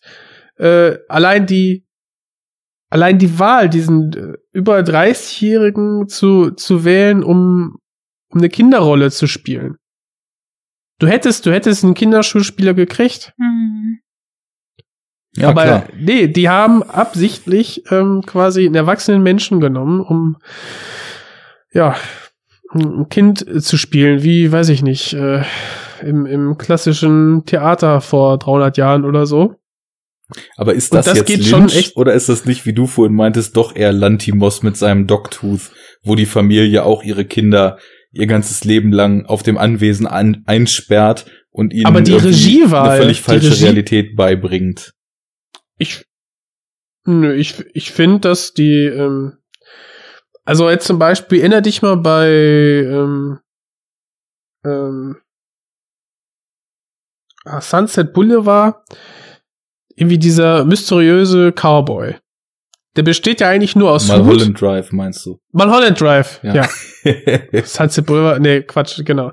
Äh, Mulholland Drive, der besteht ja eigentlich nur aus, aus Hut ähm, und ich weiß schon gar nicht mehr, was er erzählt, aber im Prinzip scheint er ja irgendwie eine große Instanz in dieser Welt zu sein. Ähm, erzählt auch nur irgendwie in irgendwelchen Rätseln irgendwas daher, aber irgendwie hast du Respekt und auch so ein bisschen Angst vor diesem Charakter und dann taucht er eigentlich gar nicht mehr auf. Und irgendwie so dieses, diese Art, Charaktere über das Visuelle aufzubauen, habe ich halt bei dem, ja, bei dem Familienvater und eben bei Klaus äh, auch so, habe ich irgendwie daran, daran erinnert. Einfach weil es so off äh, zu sein scheint, jetzt so diesen 30-Jährigen als ähm, ja, zu großen Achtjährigen zu casten. So diese Selbstverständlichkeit. Lantimos nimmt Kinder. So. Die erzählen, die, ne, das passiert dann auch, ist auch alles irgendwie seltsam und wirkt nicht, wirkt wie so eine Parallelrealität, aber der nimmt jetzt keinen 30-Jährigen äh, für einen Achtjährigen. Ja, nee, das ist dann eher wieder so dieser, dieses Groteske. Also, aber gut, ich, ich Aber kannst du dich erinnern in der einen Szene, als die Mutter vor dem Kamin sitzt und der Student in der Küche ist, am Kühlschrank ähm, irgendwie Essen, Trinken sucht und sie dann Mhm. in diesem Gespräch ist mit dem Heinrich und dann die Kam Kamera in das Wohnzimmer fährt und sie dann auch so von der Seite gefilmt wird, Ah, wie stimmt, sie auf dem gesagt, Sofa das so liegt. Twin ne? Das ist ne? total ähm, von der Stimmung, von dem Licht, so von den Farben. Das Licht war Die- super, ne? Fand Ne, genau. Die Haut, die so ebenmäßig von ihr war, die so Porzellan irgendwie wirkte, das fand ich so typisch von, von dem Gefühl, was man hatte in der Szene, total ähnlich zu Lynch. Ja, stimmt, da, wo es so ein bisschen Also das fand ich so wird, ne? Ja, es wird dann auch so ein bisschen surreal, weil dann dieser Heinrich aus dem Off als ähm, Sprache und als Sound erscheint, ne? Ja, bis wir erstmal checken, Also- dass sie ja dann irgendwie mit ihrem offenen Mit dem- Bein redet. Ja, Ne? Ich denk so, okay. Okay, Lynch wäre vielleicht noch weitergegangen, hätte dann so eine, so eine Beinprothese gebaut und dann hätte das Bein so gesprochen Ja. oder so, so, so Muppets-mäßig. Oder es wären kleine tanzende Rentner-Ehepaare rausgekommen, ne?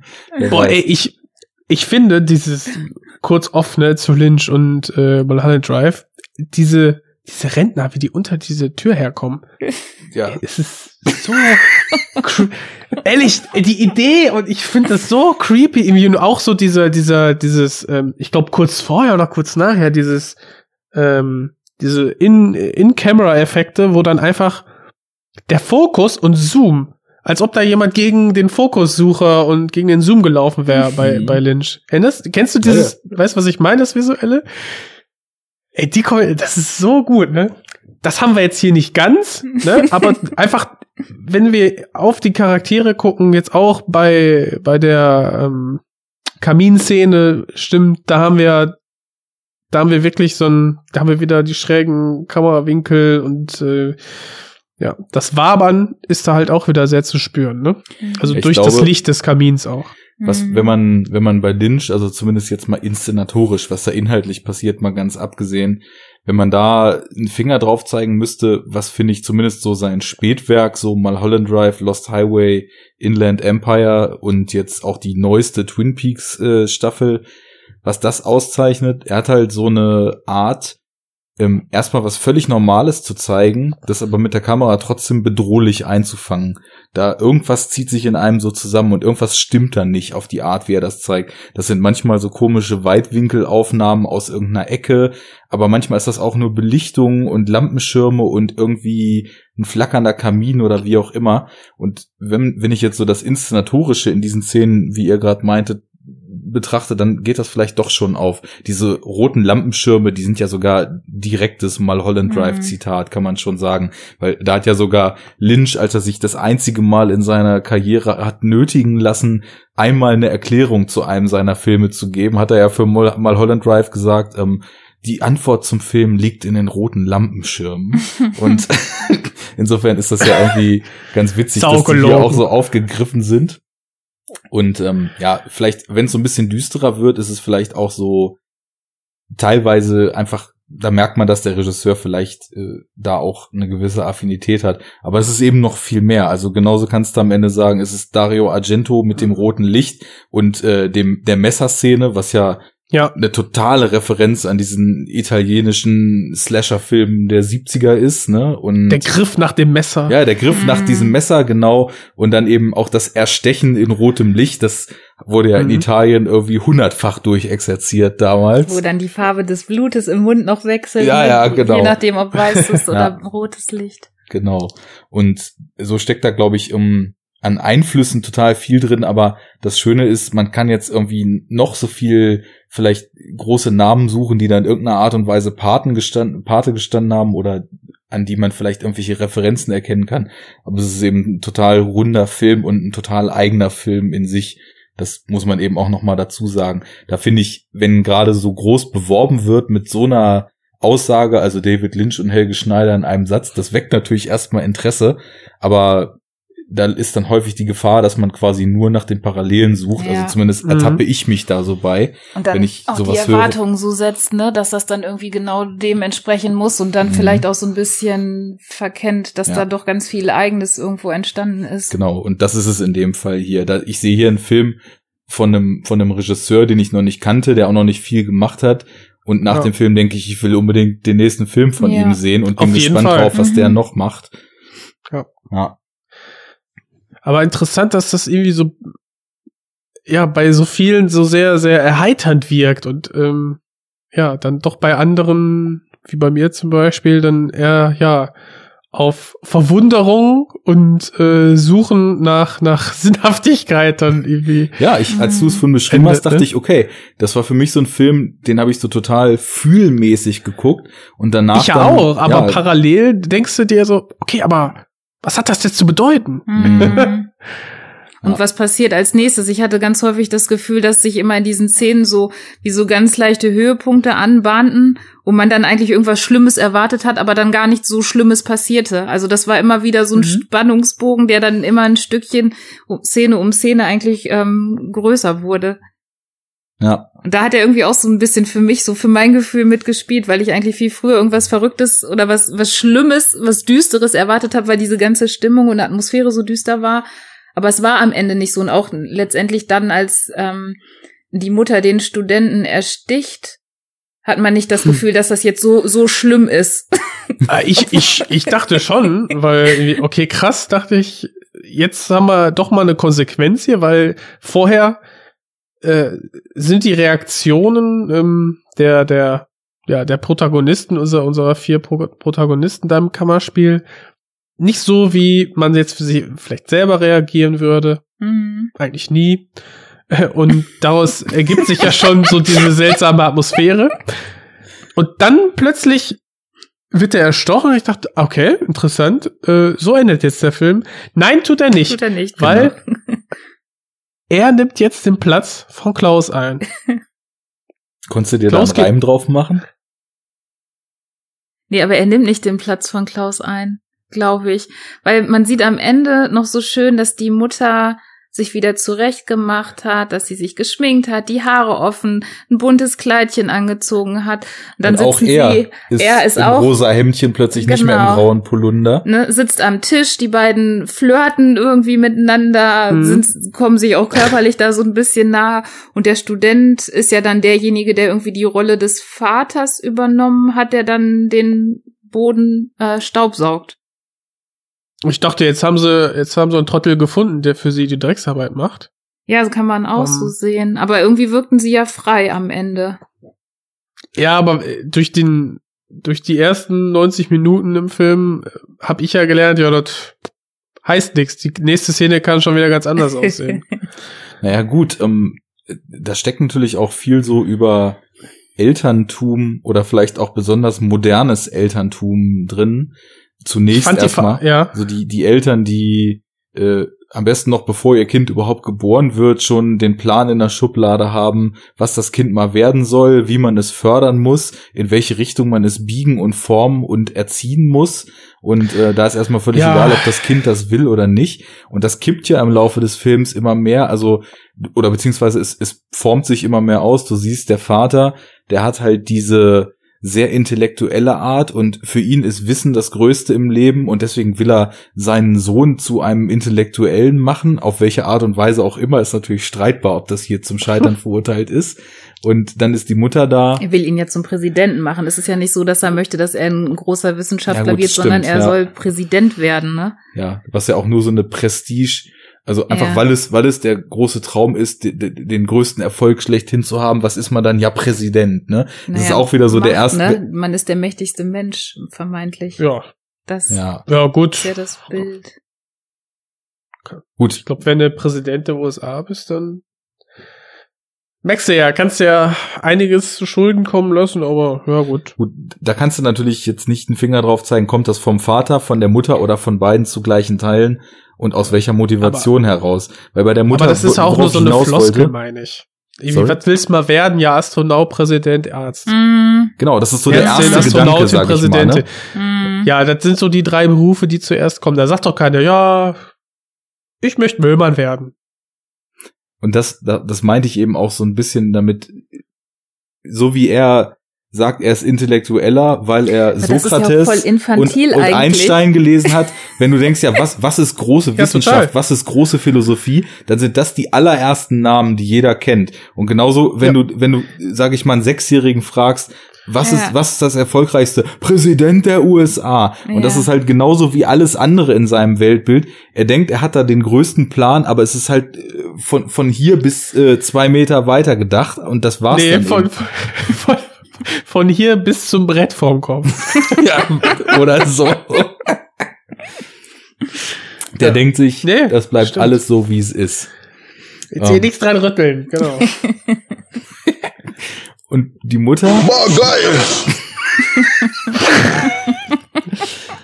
bei der Mutter merkt man dann ja später, vielleicht hat sie da ja ganz andere Pläne. Also so wie er aus seiner infantilen Intellektualität den Präsidenten ranzüchten will, versucht sie vielleicht einfach nur den Jungen so lange wie es geht im Haus zu halten, weil sie nicht loslassen kann. Das ist ja auch so diese überprotektionistische äh, Elternsache, so das Kind bloß nicht in die weite Welt entlassen, was sich ja total beißt damit, dass er Präsident werden soll.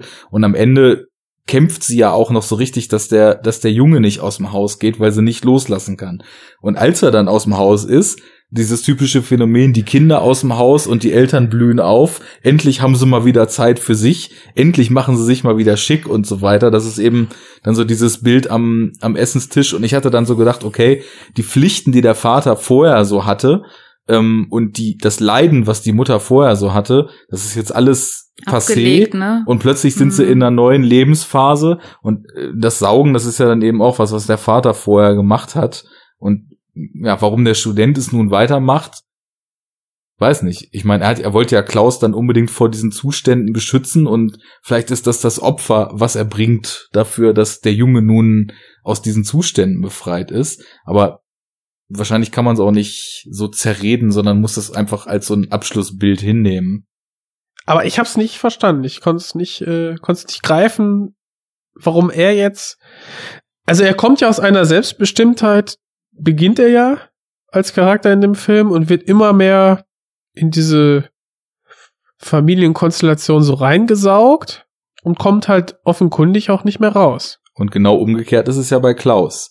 Genau. Der über ihn aus der kompletten Richtig. Beherrschtheit, was finde ich in dem ersten Shot, wo die Schule losgeht, wunderbar klar wird, wo sie in das Klassenzimmer kommen, nachdem diese Klingel da schellt, die sie in ihrem Bunker haben, und Klaus im dunklen Klassenzimmer am Tisch sitzt.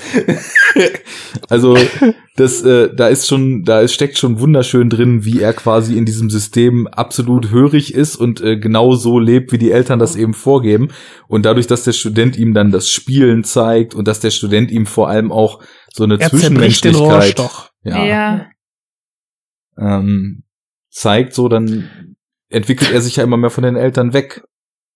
Guck mal, die Szene fand ich, also interessant. Ich fand die Szene, ähm, wie er in die, in die Schulklasse kommt, das Licht angeschalten wird und Klaus da sitzt, das fand ich irgendwie bedrückend. Ich fand es Ja. überhaupt nicht witzig. Jetzt so im Nachhinein schon irgendwie witzig, aber irgendwie in, in der, da war ich halt Mhm. quasi irgendwie so drin, dass ich dachte, okay, oh mein Gott, was ist, was machen die mit an, mit ihrem angeblichen Sohn. Ja. Das war total beklemmend, das stimmt. Ja. Aber es ist Ja. halt ambivalent. Also auf der einen Seite ist es genau so, sobald du drüber nachdenkst, was steckt denn da drin in diesem Bild, ist es total fürchterlich und ist diese ganze Ja. Konstellation da auch Mm. einfach nur fürchterlich. Aber weil es Das ist die totale Misshandlung, was sie da irgendwie Total. machen. Da dachte ich, da dachte Ja. ich auch, die halten den mental so klein, erzählen Ja. zwar immer, ja, wir wollen dich bilden, ne? Aber offensichtlich ist der ja, weiß ich nicht, mindestens 20 und der glaubt, dass er 8 ist. Ja. ja. Ich dachte wirklich so, oh mein Gott, die haben, die, das ist, das ist, sind so irgendwelche Psychopathen da. Mhm. Offensichtlich sind es ja auch welche, aber äh, keine Ahnung. Dachte ich, vielleicht geht's da irgendwie noch weiter im Plot. Und nachher die Szene, wo sie dann ja spielen, spielen, wo Klaus beigebracht wird, wie man spielt. Ja, jetzt wirft den Scheißschwamm zurück! Das ist Spielen! Und denkst, was? Dann, dann wirft er den so zurück, so. Die Szene, fand ich auch Hammer, weil so der Ich ganze Raum eingefangen spielen. ist. Da, da fliegt nur der Schwamm. Hm, ich mag spielen. Und Ja. so, okay. Das, wie er ihn anbrüllt, ja, dass das ja Spielen sei, das fand ich witzig. Ich weiß nicht, irgendwie ist da mein, mein Humor ist halt, funktioniert der irgendwie anders. Ja, Also mir tat das voll leid in der Situation, dass man dann halt mit vermeintlich acht, in Wirklichkeit 30 nicht weiß, was Spielen ist. Das tat mir furchtbar leid. Genauso tat es mir furchtbar leid, als er dann nach den St- Hauptstädten gefragt wurde und er eigentlich selber schon geahnt hat, okay, ich weiß es nicht, ich sag wieder was Falsches und er seine Finger schon so zitternd ausstreckte, weil er genau wusste, er kriegt gleich Mhm. den Hieb. Auch das war so total scheußlich und das tat einem richtig weh. Also da ist auch überhaupt nichts Lustiges mehr dran. Ich finde, ansonsten, die Sachen sind halt im Kern alle total bitter, aber nur weil sie so schräg und so extrem absurd dargestellt Mhm. sind, ist das halt was, wo man, Ja. wo man total drüber lacht, aber einfach weil es eben so absurd ist. Also ich meine, Ja. wenn du, ja, wir haben ja Wie Klaus am Fen an, an einem Spiegel steht, sich die Zähne putzt und man ihn so von hinten sieht, wie er so rumzappelt, Ja. seine Schlafanzughose so auf halb acht ist. Das ist irgendwie lustig, aber auf der anderen Seite tut's einem auch total leid. Ja, und ich, ich merke das, also wir haben ja vorhin schon mit großen Namen um uns geworfen, so dieses, diese total schräg dargestellten Sachen, das geht ja auch dann wieder einfach von der Sache her in die Art Groteske, wie zum Beispiel Terry Gilliam macht, ne? Wenn du dir jetzt irgendwie einen Film wie Brazil zum Beispiel nimmst, der ja auch irgendwie eine riesen Satire auf diese ganzen Bürokraten-Sachen und so weiter sind, da sind halt, Mhm. da sind halt total viele Dinge, super strange überzeichnet und im Kern steckt halt auch eine total bittere Beobachtung über die Gesellschaft und Prognosen, dass alles irgendwie in der Zukunft total schrecklich werden wird, wenn die Welt so weitermacht. Aber es ist halt trotzdem zum Brüllen, weil es eben super seltsam ist. Und genauso ist es Ja. in dem Film hier dann eben auch. Es ist einfach es ist so bizarr dargestellt und allein schon wie Klaus zum Beispiel mit seiner Perücke aussieht und ähm, diese Klamotten mit den Kniestrümpfen und dann diesen bunten Farben und sowas. Aber auch seine Mimik und Körpersprache, die einfach zu der, zu diesem äußeren Mhm. ähm, Erscheinungsbild eines erwachsenen Mannes einfach überhaupt nicht passt, weil die Ja. komplett ähm, ja kindlich einfach noch ist. Ne? Also wenn wir den Humor jetzt erklären, würden wir sagen, hier Genau, arbeitet der Regisseur mit der klassischen Entfremdung und dem Kontrast zwischen Realität und der eigentlichen Darstellung. in der, genau, in der Mitte des Films gibt uns der Regisseur den Lektürenschlüssel für den Film quasi. genau. Aber ich, ich finde aber, dass der, dass, dass bei Terry Gilliam kommt, kommt so dieses Verspielte und dieses Absurde viel, viel, und, und der Humor viel, viel deutlicher durch. Ähm, und im Nachgang hast du einfach einen ganz, ganz bitteren Nachgeschmack, weil wir gerade eigentlich ein fantastisches Abenteuer in, in so einem faschistoiden System erlebt haben, ne? Und bei der Bunker hatte ich das Gefühl, also ich habe den so gesehen in, in der, meiner ersten Sichtung, dass wir irgendwie Psychopathen haben, die offensichtlich da Leute irgendwie ganz hart misshandeln und so, so nötigen, unter Druck setzen, ähnlich wie bei, also ähnlich, wie bei, wie die beiden Typen da bei Funny Game, ne, dürfte ich mir bitte ein Eyeline bei ihnen, Ne? Mhm. und wenn du einmal Ja sagst, dann hast du ein großes Problem. Und, und nebenbei einfach so absurde Situationen stattfinden. Ja, ich glaube, je mehr man das nicht für bare Münze nimmt, aber vielleicht als tatsächlich real versteht und je weniger man das als verfremdete Version, die symbolisch sich mit Themen befasst, dann wahrnimmt, umso bitterer wird's halt, ne? Also je mehr Mhm. man das auf so einer abstrakten, verfremdeten, äh, überzeichneten Ebene wahrnimmt, umso mehr kann man, glaube ich, aufgrund dessen dann eben auch drüber lachen. Aber es ist ja auch nicht so, dass es irgendwie eine, eine leere Comedy, die Pointen drischt dann ist, sondern es ist einfach über die Darstellung dann eben Genau. lustig. ich, ich, die, die Szene, also ein gutes Beispiel, wie ich das meine, ist, glaube ich, wenn ich die letzte Szene erkläre, da haben wir den Studenten, wie er quasi durch den Torbogen oder was das da ist, äh, das Wohnzimmer saugt. Er steht da alleine in diesem, diesem, weiß nicht, 70er Jahre Wohnzimmer, 70er, 60er, saugt den, den, den Teppich und steht da quasi mit nacktem Oberkörper und ich, ich weiß nicht, in so eine, ist war das nur die Unterhose oder hat er eine Hose Eine an? lange Hose und ähm, den Verband Okay, und um den Bauch herum. die Wunde, ne? Genau. Genau. Das, das Bild ist total absurd, aber der Gesichtsausdruck von ihm ist irgendwie befremdet, befremdlich und unsicher. Und wir wissen ja durch die Szene davor, wohin er guckt. Und er Mhm. sieht quasi, quasi die Mutter und den den Vater. Vater, wie sieht, total, wie ihr schon beschrieben habt, so aufblühen. Ja. Und ich kann dieses absurde Bild kann ich nicht von der Gesamtsituation trennen. Und ich, für mich ist dieses Bild, obwohl es witzig aussieht, trotzdem, ja, irgendwie dramatisch Hast auf du einer Weise. total recht mit, weil er sein Blick ja auch komplett in die Kamera geht. Ganz fixiert und ähm, so fast so um Hilfe flehend, so indirekt so, holt mich hier raus. Ja, ja. So. Aber er, aber er müsste ja nur äh, den, den Vater überwältigen, hat er ja schon mal geschafft.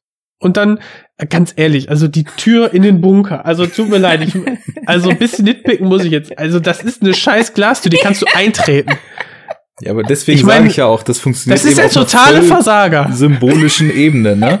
Er ist jetzt an den Platz getreten, an dem Klaus halt vorher war. Und insofern Mhm. obliegt es nicht mehr seiner Macht, dort zu entfliehen, sondern er ist jetzt in diesem geschlossenen System gefangen, in dem vorher eben auch Klaus gefangen war und nur durch einen Eingriff von außen es ihm möglich war, diesem System zu entfliehen. Und da kannst du halt viel ruminterpretieren. Ist das jetzt das System Familie, in dem große Liebe und äh, große Gewalt äh, in dem Fall ganz nah beieinander liegen und wenn man sich jetzt Familie im klassischen Sinne, die ja oft auch was Erzwungenes war, weil man hatte halt zu heiraten und hatte halt zusammen zu sein und egal wie sehr es gekriselt hat und egal wie sehr Väter geprügelt haben und so weiter, Familie war immer so nach außen in heile Welt, egal was für eine Hölle drin herrschte.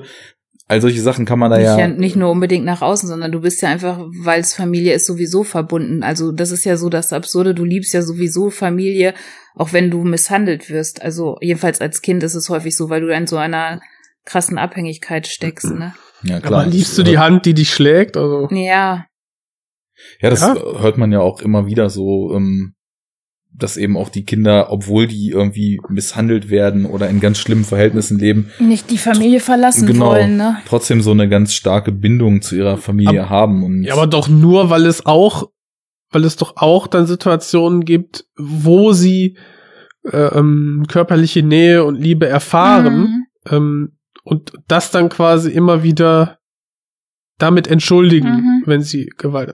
Ne? So Mhm. hab ich mir das irgendwie immer. Äh, das entnehme ich aus, weiß nicht, aus dem, was man so liest und in irgendwelchen Reportagen und Dokumentationen hört. Ähm, ich glaube, wenn du es gab doch dieses ähm, boy, ich glaube, das war boah, ich weiß nicht mehr wo, ne, Weißrussland, Polen oder irgendwo was ganz Schreckliches, wo du einfach nur ähm, so eine Art Kinder, es war kein Heim oder so, ne, aber da wurden quasi Kinder lebten dort quasi völlig verwahrlost, fast auf sich allein gestellt und wurden nur einmal am Tag mehr oder weniger gefüttert und haben halt keinen, so gut wie keinen körperlichen Kontakt gehabt. Ne? Und äh, äh, die waren wie, also das, was man so in den Aufnahmen gesehen hat und das, was so beschrieben wurde, wirkten die, ja, die wirkten nicht wie Kinder, ne? Wie, weiß nicht, fast wie, fast wie Tiere oder so. Also, ich glaube, wenn du, ja, also wie gesagt, dieses äh, äh, bedingungslose Liebe, egal wie, äh, haben auch Kinder nicht. Also da, da gibt's vorher dann ähm, Situationen, die, die dafür sorgen, dass sie dann doch irgendeine Bindung zum Vater oder zur Mutter, die dann misshandeln, dann aufbauen. Aber ich meine, den, den Kontext hat Klaus hier ja eindeutig. Also es gibt ja auch, es wird ja auch zum Beispiel als Klaus dann irgendwann nicht mehr, nicht kuscheln, wie nennt er das? Ich will jetzt nicht knuddeln, genau. Und dann sich aus dem Arm der Mutter gegen Ende, als dann quasi der Student ihn verdorben hat, ähm, sich dann rauswindet. Da wird ja dann klar, oder auch, also ich meine, allein über dieses absurde, das Kind mit offiziell acht, äh, wer weiß, vielleicht Anfang 20 oder sonst was, die Brust zu geben, ne? Das sind, das sind ja schon irgendwie, also es ist ja schon eine körperliche Nähe, die dann schon ein bisschen zu eng ist und äh, die Mutter gibt ihm ja auch immer wieder so diese Nähe und das, was vielleicht im Film dann auch so als diese Wärme, die Familie eben auch ausstrahlen kann, zu deuten ist, wohin der Vater dann ja auch nur das Beste will, aber dann eben mit harter Hand irgendwie die Erziehung durchführt, damit aus dem Jungen auch was wird. Und so hast du diese zwei Extreme, was Familie sein kann. Auf der anderen Seite so ein warmer Zufluchtsort, in dem man sich wohlfühlt und auf der anderen Seite ein geschlossenes System, aus dem du eigentlich gern entfliehen willst, aber es nicht kannst aus verschiedensten Gründen. Das hast ja beides schon vereint hier in dem Setting, ne? Und insofern glaube ich auch, dass der Regisseur da sicherlich auch viel, haben wir überhaupt schon gesagt, wie der heißt? Ich glaube nicht, ne? ich, äh, irgendwer Ein von euch weiß das doch bestimmt. Bitte? Nik ein Deutsch-Grieche. Ja. Äh, Nikias, Nikias äh, Krü Sch Chrysos. Chrysos. Chrysos. Christos. Äh, siehst du, da ist der Lantimos nicht, nicht weit, den wir eben Ja. schon mehrfach angesprochen haben. Ja. ähm, also deswegen glaube ich auch, also es ist natürlich jetzt, das ist jetzt keine Rocket Science zu erkennen, dass Familie hier ein zentrales Thema ist in dem Film, ne? Aber dass das Mhm. Setting auch eben um diese Ambivalenz von Familie oder die mögliche Ambivalenz einzufangen, dann auch entsprechend so gestaltet ist, dass die Charaktere auch diese jeweilige Funktion übernehmen. Ne? Hm. Ja. Ja, Der prügelnde Vater mit, wo dann der Student sagt, ja, aber eigentlich ist das nicht seine Schuld. Schnitt, da wird er geprügelt. mhm. ja, also definitiv. Ja, aber auch, auch diese Szene wieder. Ich muss da gerade so dran denken, wie der Student über den Schoß des Vaters gelegt wird, weil man kriegt ja, Ja. den Arsch voll, ne? ja, Gut, genau. da- das Mit ist so eine der Szenen, Fußboden. da wird der Bogen auch richtig schön überspannt. Ja. Also ich finde so die, die Szene und die Szene, wo sie dann spielen und irgendwann äh, Klaus auf dem Studenten reitet und die beiden da völlig Mhm. ausflippen, das sind so Szenen, die sind halt auch schon angenehm drüber, aber in Anbetracht Mhm. dessen, dass das halt alles eigentlich ziemlich bitter ist, geben die halt irgendwie so eine, also selbst wenn man es größtenteils vielleicht nicht zum Schmunzeln findet, das ist halt so bekloppt, da kann man sich so ein bisschen Luft verschaffen zwischendurch. Aber die wirken ja auch, als ob ein Ventil aufgemacht wurde. Ja, extra also so, diese ja. Situation, wo dann der Klaus den Arsch voll kriegt, das ist so extrovertiert, wo dann der Student den Arsch voll kriegt, wo wo Klaus mit dem Studenten dann spielt. Das ist ja immer so, als ob irgendwas aufgeht oder vielleicht auch bei dieser äh, Geburtstagsfeier am, am Ende, wo das nochmal so ein bisschen auf den Höhepunkt gezogen wird, wo dann der Klaus die ganze Zeit gedreht wird und noch schneller und noch dich. schneller, dreh dich, genau, noch schneller und dann der Vater, kommen Sie, tanzen Sie, tanzen Sie und das auch so ein paar Mal in die Kamera gesagt, Ja. ähm, da wird das auch so, ja, Ventile geöffnet. Ja, genau. Also, aber auch auf so eine interessante Weise, dass es, dass es eben auch wieder nicht natürlich wirkt, sondern so total, jetzt wird gefeiert, Ja, jetzt genau. tanzen sie, Ja, jetzt dreh genau. dich, jetzt sind wir Jetzt ist es drauf. erlaubt. Ja. Jetzt dürfen wir feiern. Genau. Mhm. Äh, wo dann wieder so diese, diese vielleicht äh, rational unbedingte Erklärbarkeit von jetzt sind wir gut drauf. Ja, Klaus hat doch Geburtstag, deswegen können wir jetzt gut drauf sein und Mhm. Partytime machen. Party. Wir haben die Erlaubnis. Ja. Nee, Mhm. also äh, ich muss sagen, ich bin sehr, sehr angetan von diesem Film. Ähm, das muss man schon sagen. Äh, meinst du, Jens, wenn wir mal vielleicht so ein bisschen in Richtung äh, die, unserer Kriterien für deutsches Ja, Genre-Kino abdriften? Schau, wir haben ja unsere drei, vier Merkmale. Genau. Äh, ist es denn ein Genrefilm? Das könnten wir dir vielleicht mal kurz erklären. Ja. Ähm, wir haben ja. Ey, g- wir können ja sagen, wir können ja die, die, die Kategorien nennen und äh, du sagst uns dann, äh, ob es, ob er es erfüllt oder nicht. Und wir sagen dann, mansplainen dir dann. Genau, wir, wir mansplainen hier vom Allerfeinsten. Naja, erstmal vielleicht noch mal kurz den Grundgedanken. Es sind ja so rein rassige Genrefilme wie Horror, Fantasy, düstere Thriller etc. aus Deutschland jetzt nicht allzu häufig. Mhm. Und äh, in den letzten paar Jahren hat sich da ja einiges getan. Und deswegen haben wir ja irgendwie letztes Jahr gesagt, wir starten halt eine Reihe, wo wir uns explizit mal solche Filme vornehmen. Mhm. Und dann haben wir so ein paar theoretische Think Pieces dazu gewälzt in der Vorbereitung. Und da gab's halt ähm, so verschiedene Kriterien, die mal jemand aufgemacht hat, der da relativ aktiv ist, was diese Art von Film betrifft. Wie man, naja, so ein Film, wie man halt zuweisen kann, ist es denn jetzt ein reiner Genrefilm, der sich wirklich eher über so eine Formelhaftigkeit, so wie ein Horrorfilm ganz klar als Horrorfilm zu erkennen ist und so weiter, äh, definieren lässt? Oder ähm, ist es vielleicht doch eher so ein klassischer Erzählfilm? So Jens, hau rein, was sind die Kriterien? Wir hatten ja als erstes Merkmal ähm, das fantastische Element Genau. ähm, rausgearbeitet, beziehungsweise äh, abgelesen. ja. äh, war, war nicht ganz unsere Idee, ne? Wir geben es zu. Ja, wir haben ja, wir Äh, haben ja sauber zitiert und haben gesagt, wir Genau. übernehmen. Von einem Herrn, genau. Und ähm, genau, das fantastische Element haben wir in diesem Film ein fantastisches Element.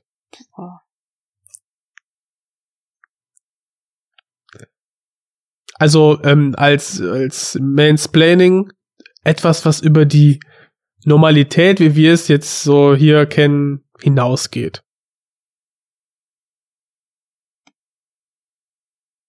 Was ist der nächste Punkt? Vielleicht muss ich da noch drüber nachdenken. Darf es denn nur ein fantastischer?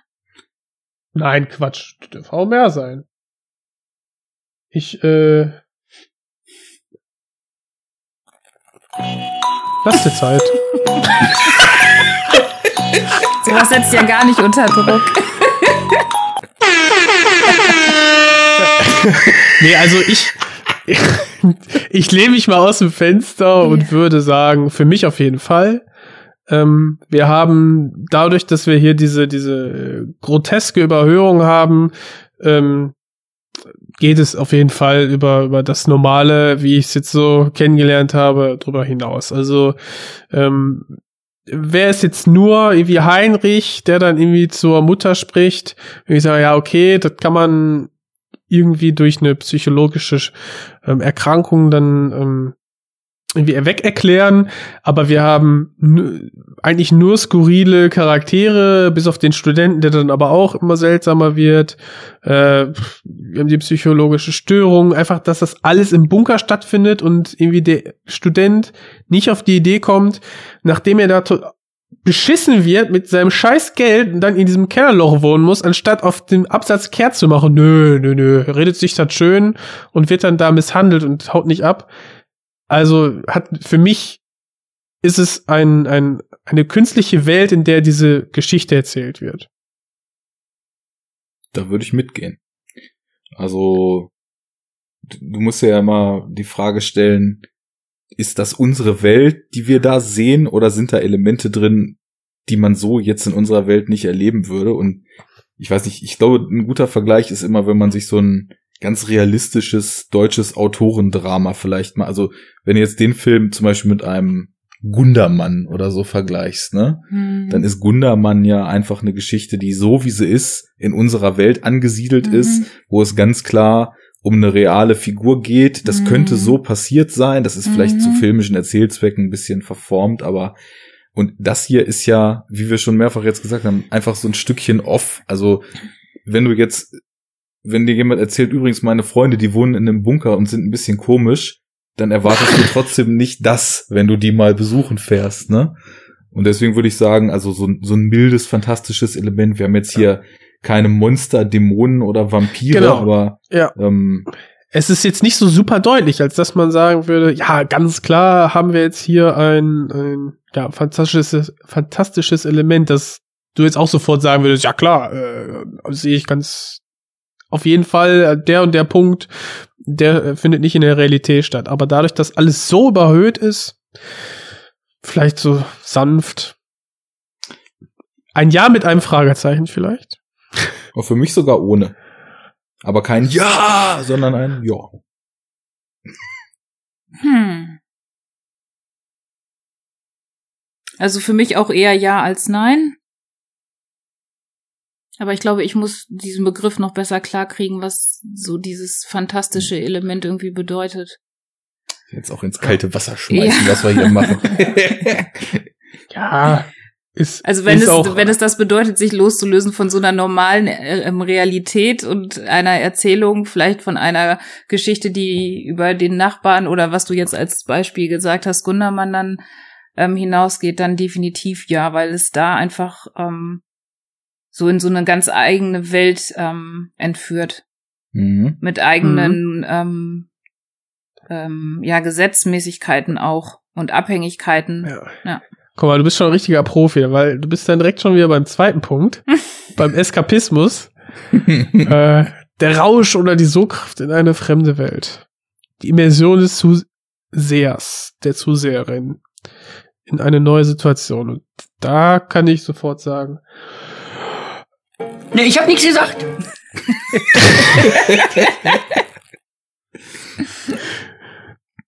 Ja. Ja. Ja. ja. Gut, kommen wir zum dritten Punkt. äh, da hatten wir dann ähm, die Performance ähm, besprochen und zwar irgendwie die, das ist dann so diese Stärke einer hervorgerufenen körperlichen Reaktion. So zum Beispiel Ekel, Thrill. Und bei mir war es einfach dieses What the fuck, was sehe ich hier gerade, wohin geht es? So dieses Mist, so leichtes ja, Mystery ist es vielleicht, aber beschreibt es nicht wirklich, sondern diese groteske, seltsame Situation, in der sich alle gerade da wiederfinden. Das war's für mich. War bei mir milde ausgeprägt. Also es ist natürlich dadurch, dass es so schräg ist, hast du auf jeden Fall die ganze Zeit ein Gefühl beim Gucken. Also das ist auf jeden Fall schon was, was man festhalten kann. Aber sage ich mal so, diese wirklich intensiven Joyride-Filme, die man sonst so was äh, körperliche Reaktionen betrifft, so kennt. Also keine Ahnung, jetzt, jetzt hole ich den Film schon wieder raus. Wir haben ja mit Tamino uns letztens schon eine halbe Stunde drum gestritten, wie das zum Beispiel war, als man Gravity geguckt hat, wo man wirklich das Gefühl hatte, dass man körperlich durch den Weltraum Ja, ja. fliegt und äh, Mhm. fast schon die Bewegung gespürt hat oder keine Ahnung, sowas wie weiß nicht, irreversibel, wo es zwei Szenen gibt, wo man wirklich das Gefühl hat, das Inneres, Innerste dreht sich einem nach außen und man will einfach nur nicht mehr da sein, weil es so schrecklich ist gerade. Sowas natürlich nicht, ne? Aber deswegen, ich würde sagen, so ein bisschen schon. Aber es gibt auf jeden Fall Filme, wo ich noch ein deutlich stärkeres, dauerhaftes Gefühl hatte, während ich die geschaut habe. Allerdings, wenn man Humor und, und äh, Lachen und das als körperliche Reaktion zurechnet, dann war ich auf jeden Fall die ganze Zeit gut involviert. Mhm. Also ich würde jetzt auch eher mal so in Arnes Richtung gehen. Ähm, man hatte oder ich hatte schon so Gefühle bei dem Film. ähm, das war ganz häufig so, oh, oh Gott, oh nein, ist das euer Ernst? ähm, dann Ja. auch so Gefühle wie Mitgefühl und so ein Gefühl von, das ist jetzt aber total ungerecht und unfair. Und wie könnt ihr das eurem Kind antun? Und ähm, wie könnt ihr so eine Schwäche und diese Abhängigkeit so krass ausnutzen? War das denn auch richtig mit so einem Kloß im Hals oder Gefühl in der Bauchgegend gekoppelt?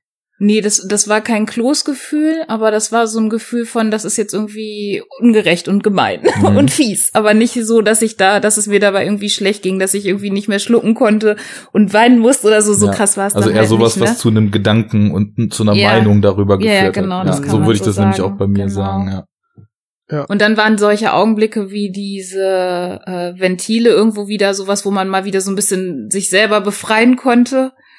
Und vielleicht auch so ein bisschen diese Stimmung und diese Anspannung, die man dann so zwischenzeitlich hatte, loslassen konnte.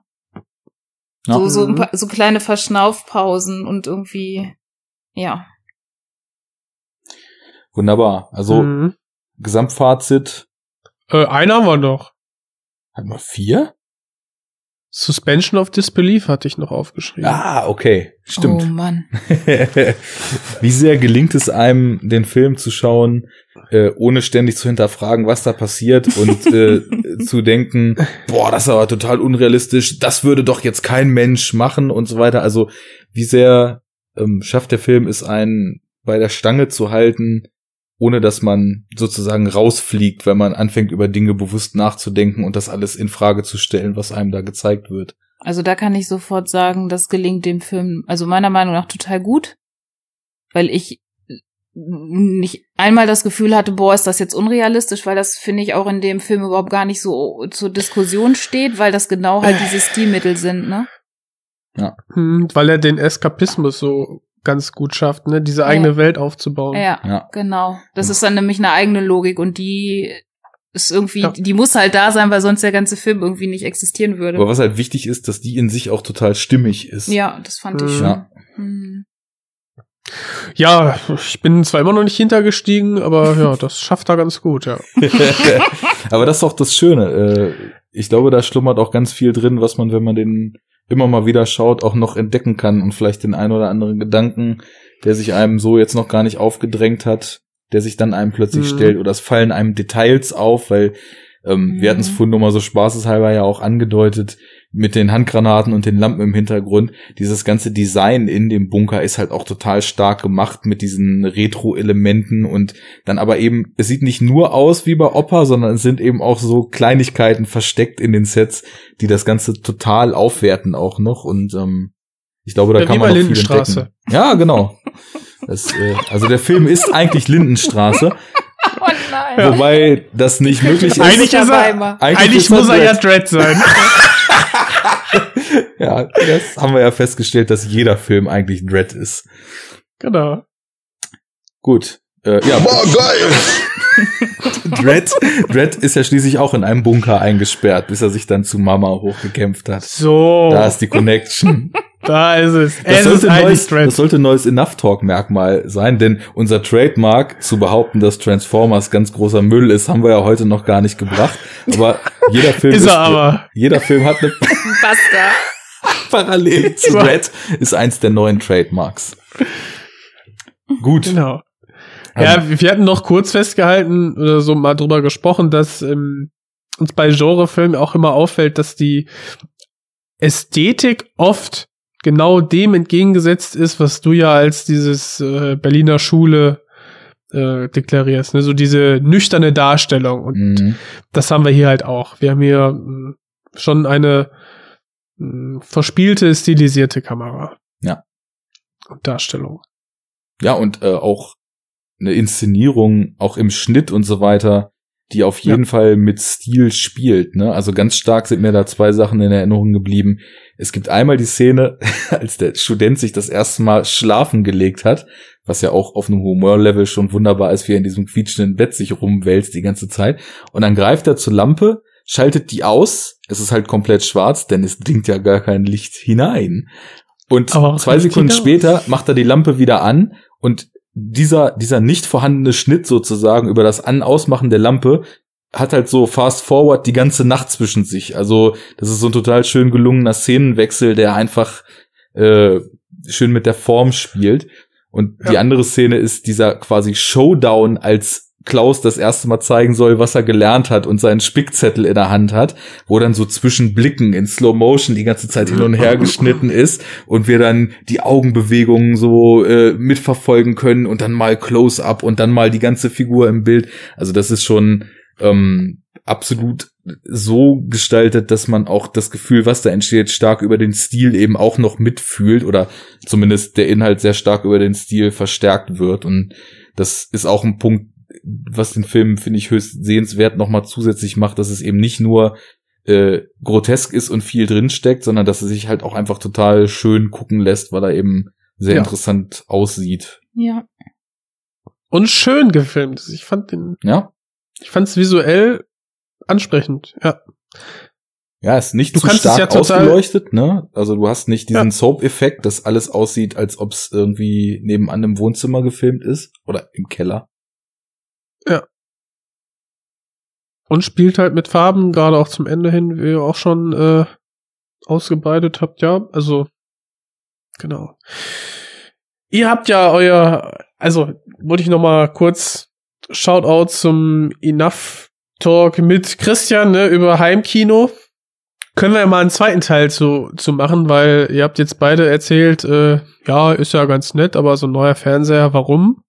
Und warum, was bringt es? Hätte ich euch beantworten können. Äh, ja, gerne. Also du kannst auch gern eine Folge lang deinen neuen Fernseher pitchen. Das ist überhaupt gar kein Problem. äh, Ähm, nö, nö.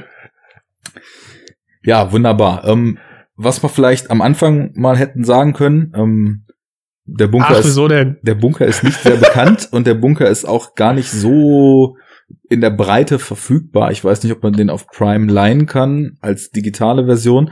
Auf jeden Fall lohnt es sich, vom fantastischen Label Bildstörung sich die deutsche Richtig. Veröffentlichung zu genehmigen. Denn äh, da kam der in der regulären Edition mit einer Bonusdisk äh, komplett voll Extras und auch komplett äh, die Kurzfilme, die der Regisseur vorher gemacht hat, noch auf einer DVD drauf raus. Und es gibt sogar noch die Special Edition, die noch den Soundtrack dabei hat, den wir ja gar nicht Mhm. erwähnt haben bis jetzt, der aber auch ähm, schöne Soundscapes und so ein bisschen elektronisch ambientmäßig diese gesamten Stimmungen einfach noch total stark unterstützt, ohne dabei so aufdringlich zu werden. Ähm, ja, also Bildstörung sowieso immer eine gute Anlaufstelle Ja. für äh, Grenzkino, nenne ich es mal, und ein bisschen abseitiges. Und äh, da kann man den Was- auf jeden Fall einmal auf Disc kaufen. Und die Recherche zu meiner Linken sagt auch gerade, wer sagt, okay, physische Medien sind nicht mehr meins, kann das Ganze auch leihen und wahrscheinlich auch digital kaufen bei Amazon. Drei Also, Euro. Es gibt keine Drei. Ausrede. Ähm, HD 4. Jo. guckt den Bunker. Genau. Okay, dann würde ich sagen, wenn ihr nichts mehr habt, war das Hecke Laube Genre Zwerg Nummer 5 zu der Bunker von Oh Gott, Nikos oder Nikias? Nikias. Nikias Chrysos. Da liked er schon meinen Retweet letztens und ich kann seinen Namen noch nicht mal richtig. Ach, echt? ja, ja. Bist, du- bist du jetzt im Twitter-Game oben angekommen? Ja, ich habe einfach nur geretweetet, dass Hagazusa, den wir ja in unserem Jahresspecial auch besprochen haben, dass der jetzt auf Prime verfügbar ist. Und da äh, der gute Herr Krüsos natürlich, wie man sieht, ein Anhänger interessanter deutschsprachiger Filme ist, denn er macht sie ja selber, äh, gab es Ja. da einen Like für. Also Shoutout. Äh, Oh. Danke, dass du uns diesen Film beschert hast. Und ja, vielen Dank auch an die Supporter. Vielen Dank an Nike als tatkräftige Unterstützung. Ja. Danke. Hat mir sehr viel Spaß gemacht mit euch. Ja, gerne wieder. Ja, wenn wir den Top-Podcasterin, gerne wieder. Genau. ja. Das steht dann in den Kommis. Top-Podcasterin, gerne wieder. ähm, Genau. Ähm, top. Vielleicht schaffen wir es mal wieder ein bisschen regelmäßiger, ne? Ja, Macht das, uns ja auch Spaß. das kriegen wir schon hin. Von Top-Podcaster, Newcomern zu Top-Supporter, Newcomern und Newcomerinnen.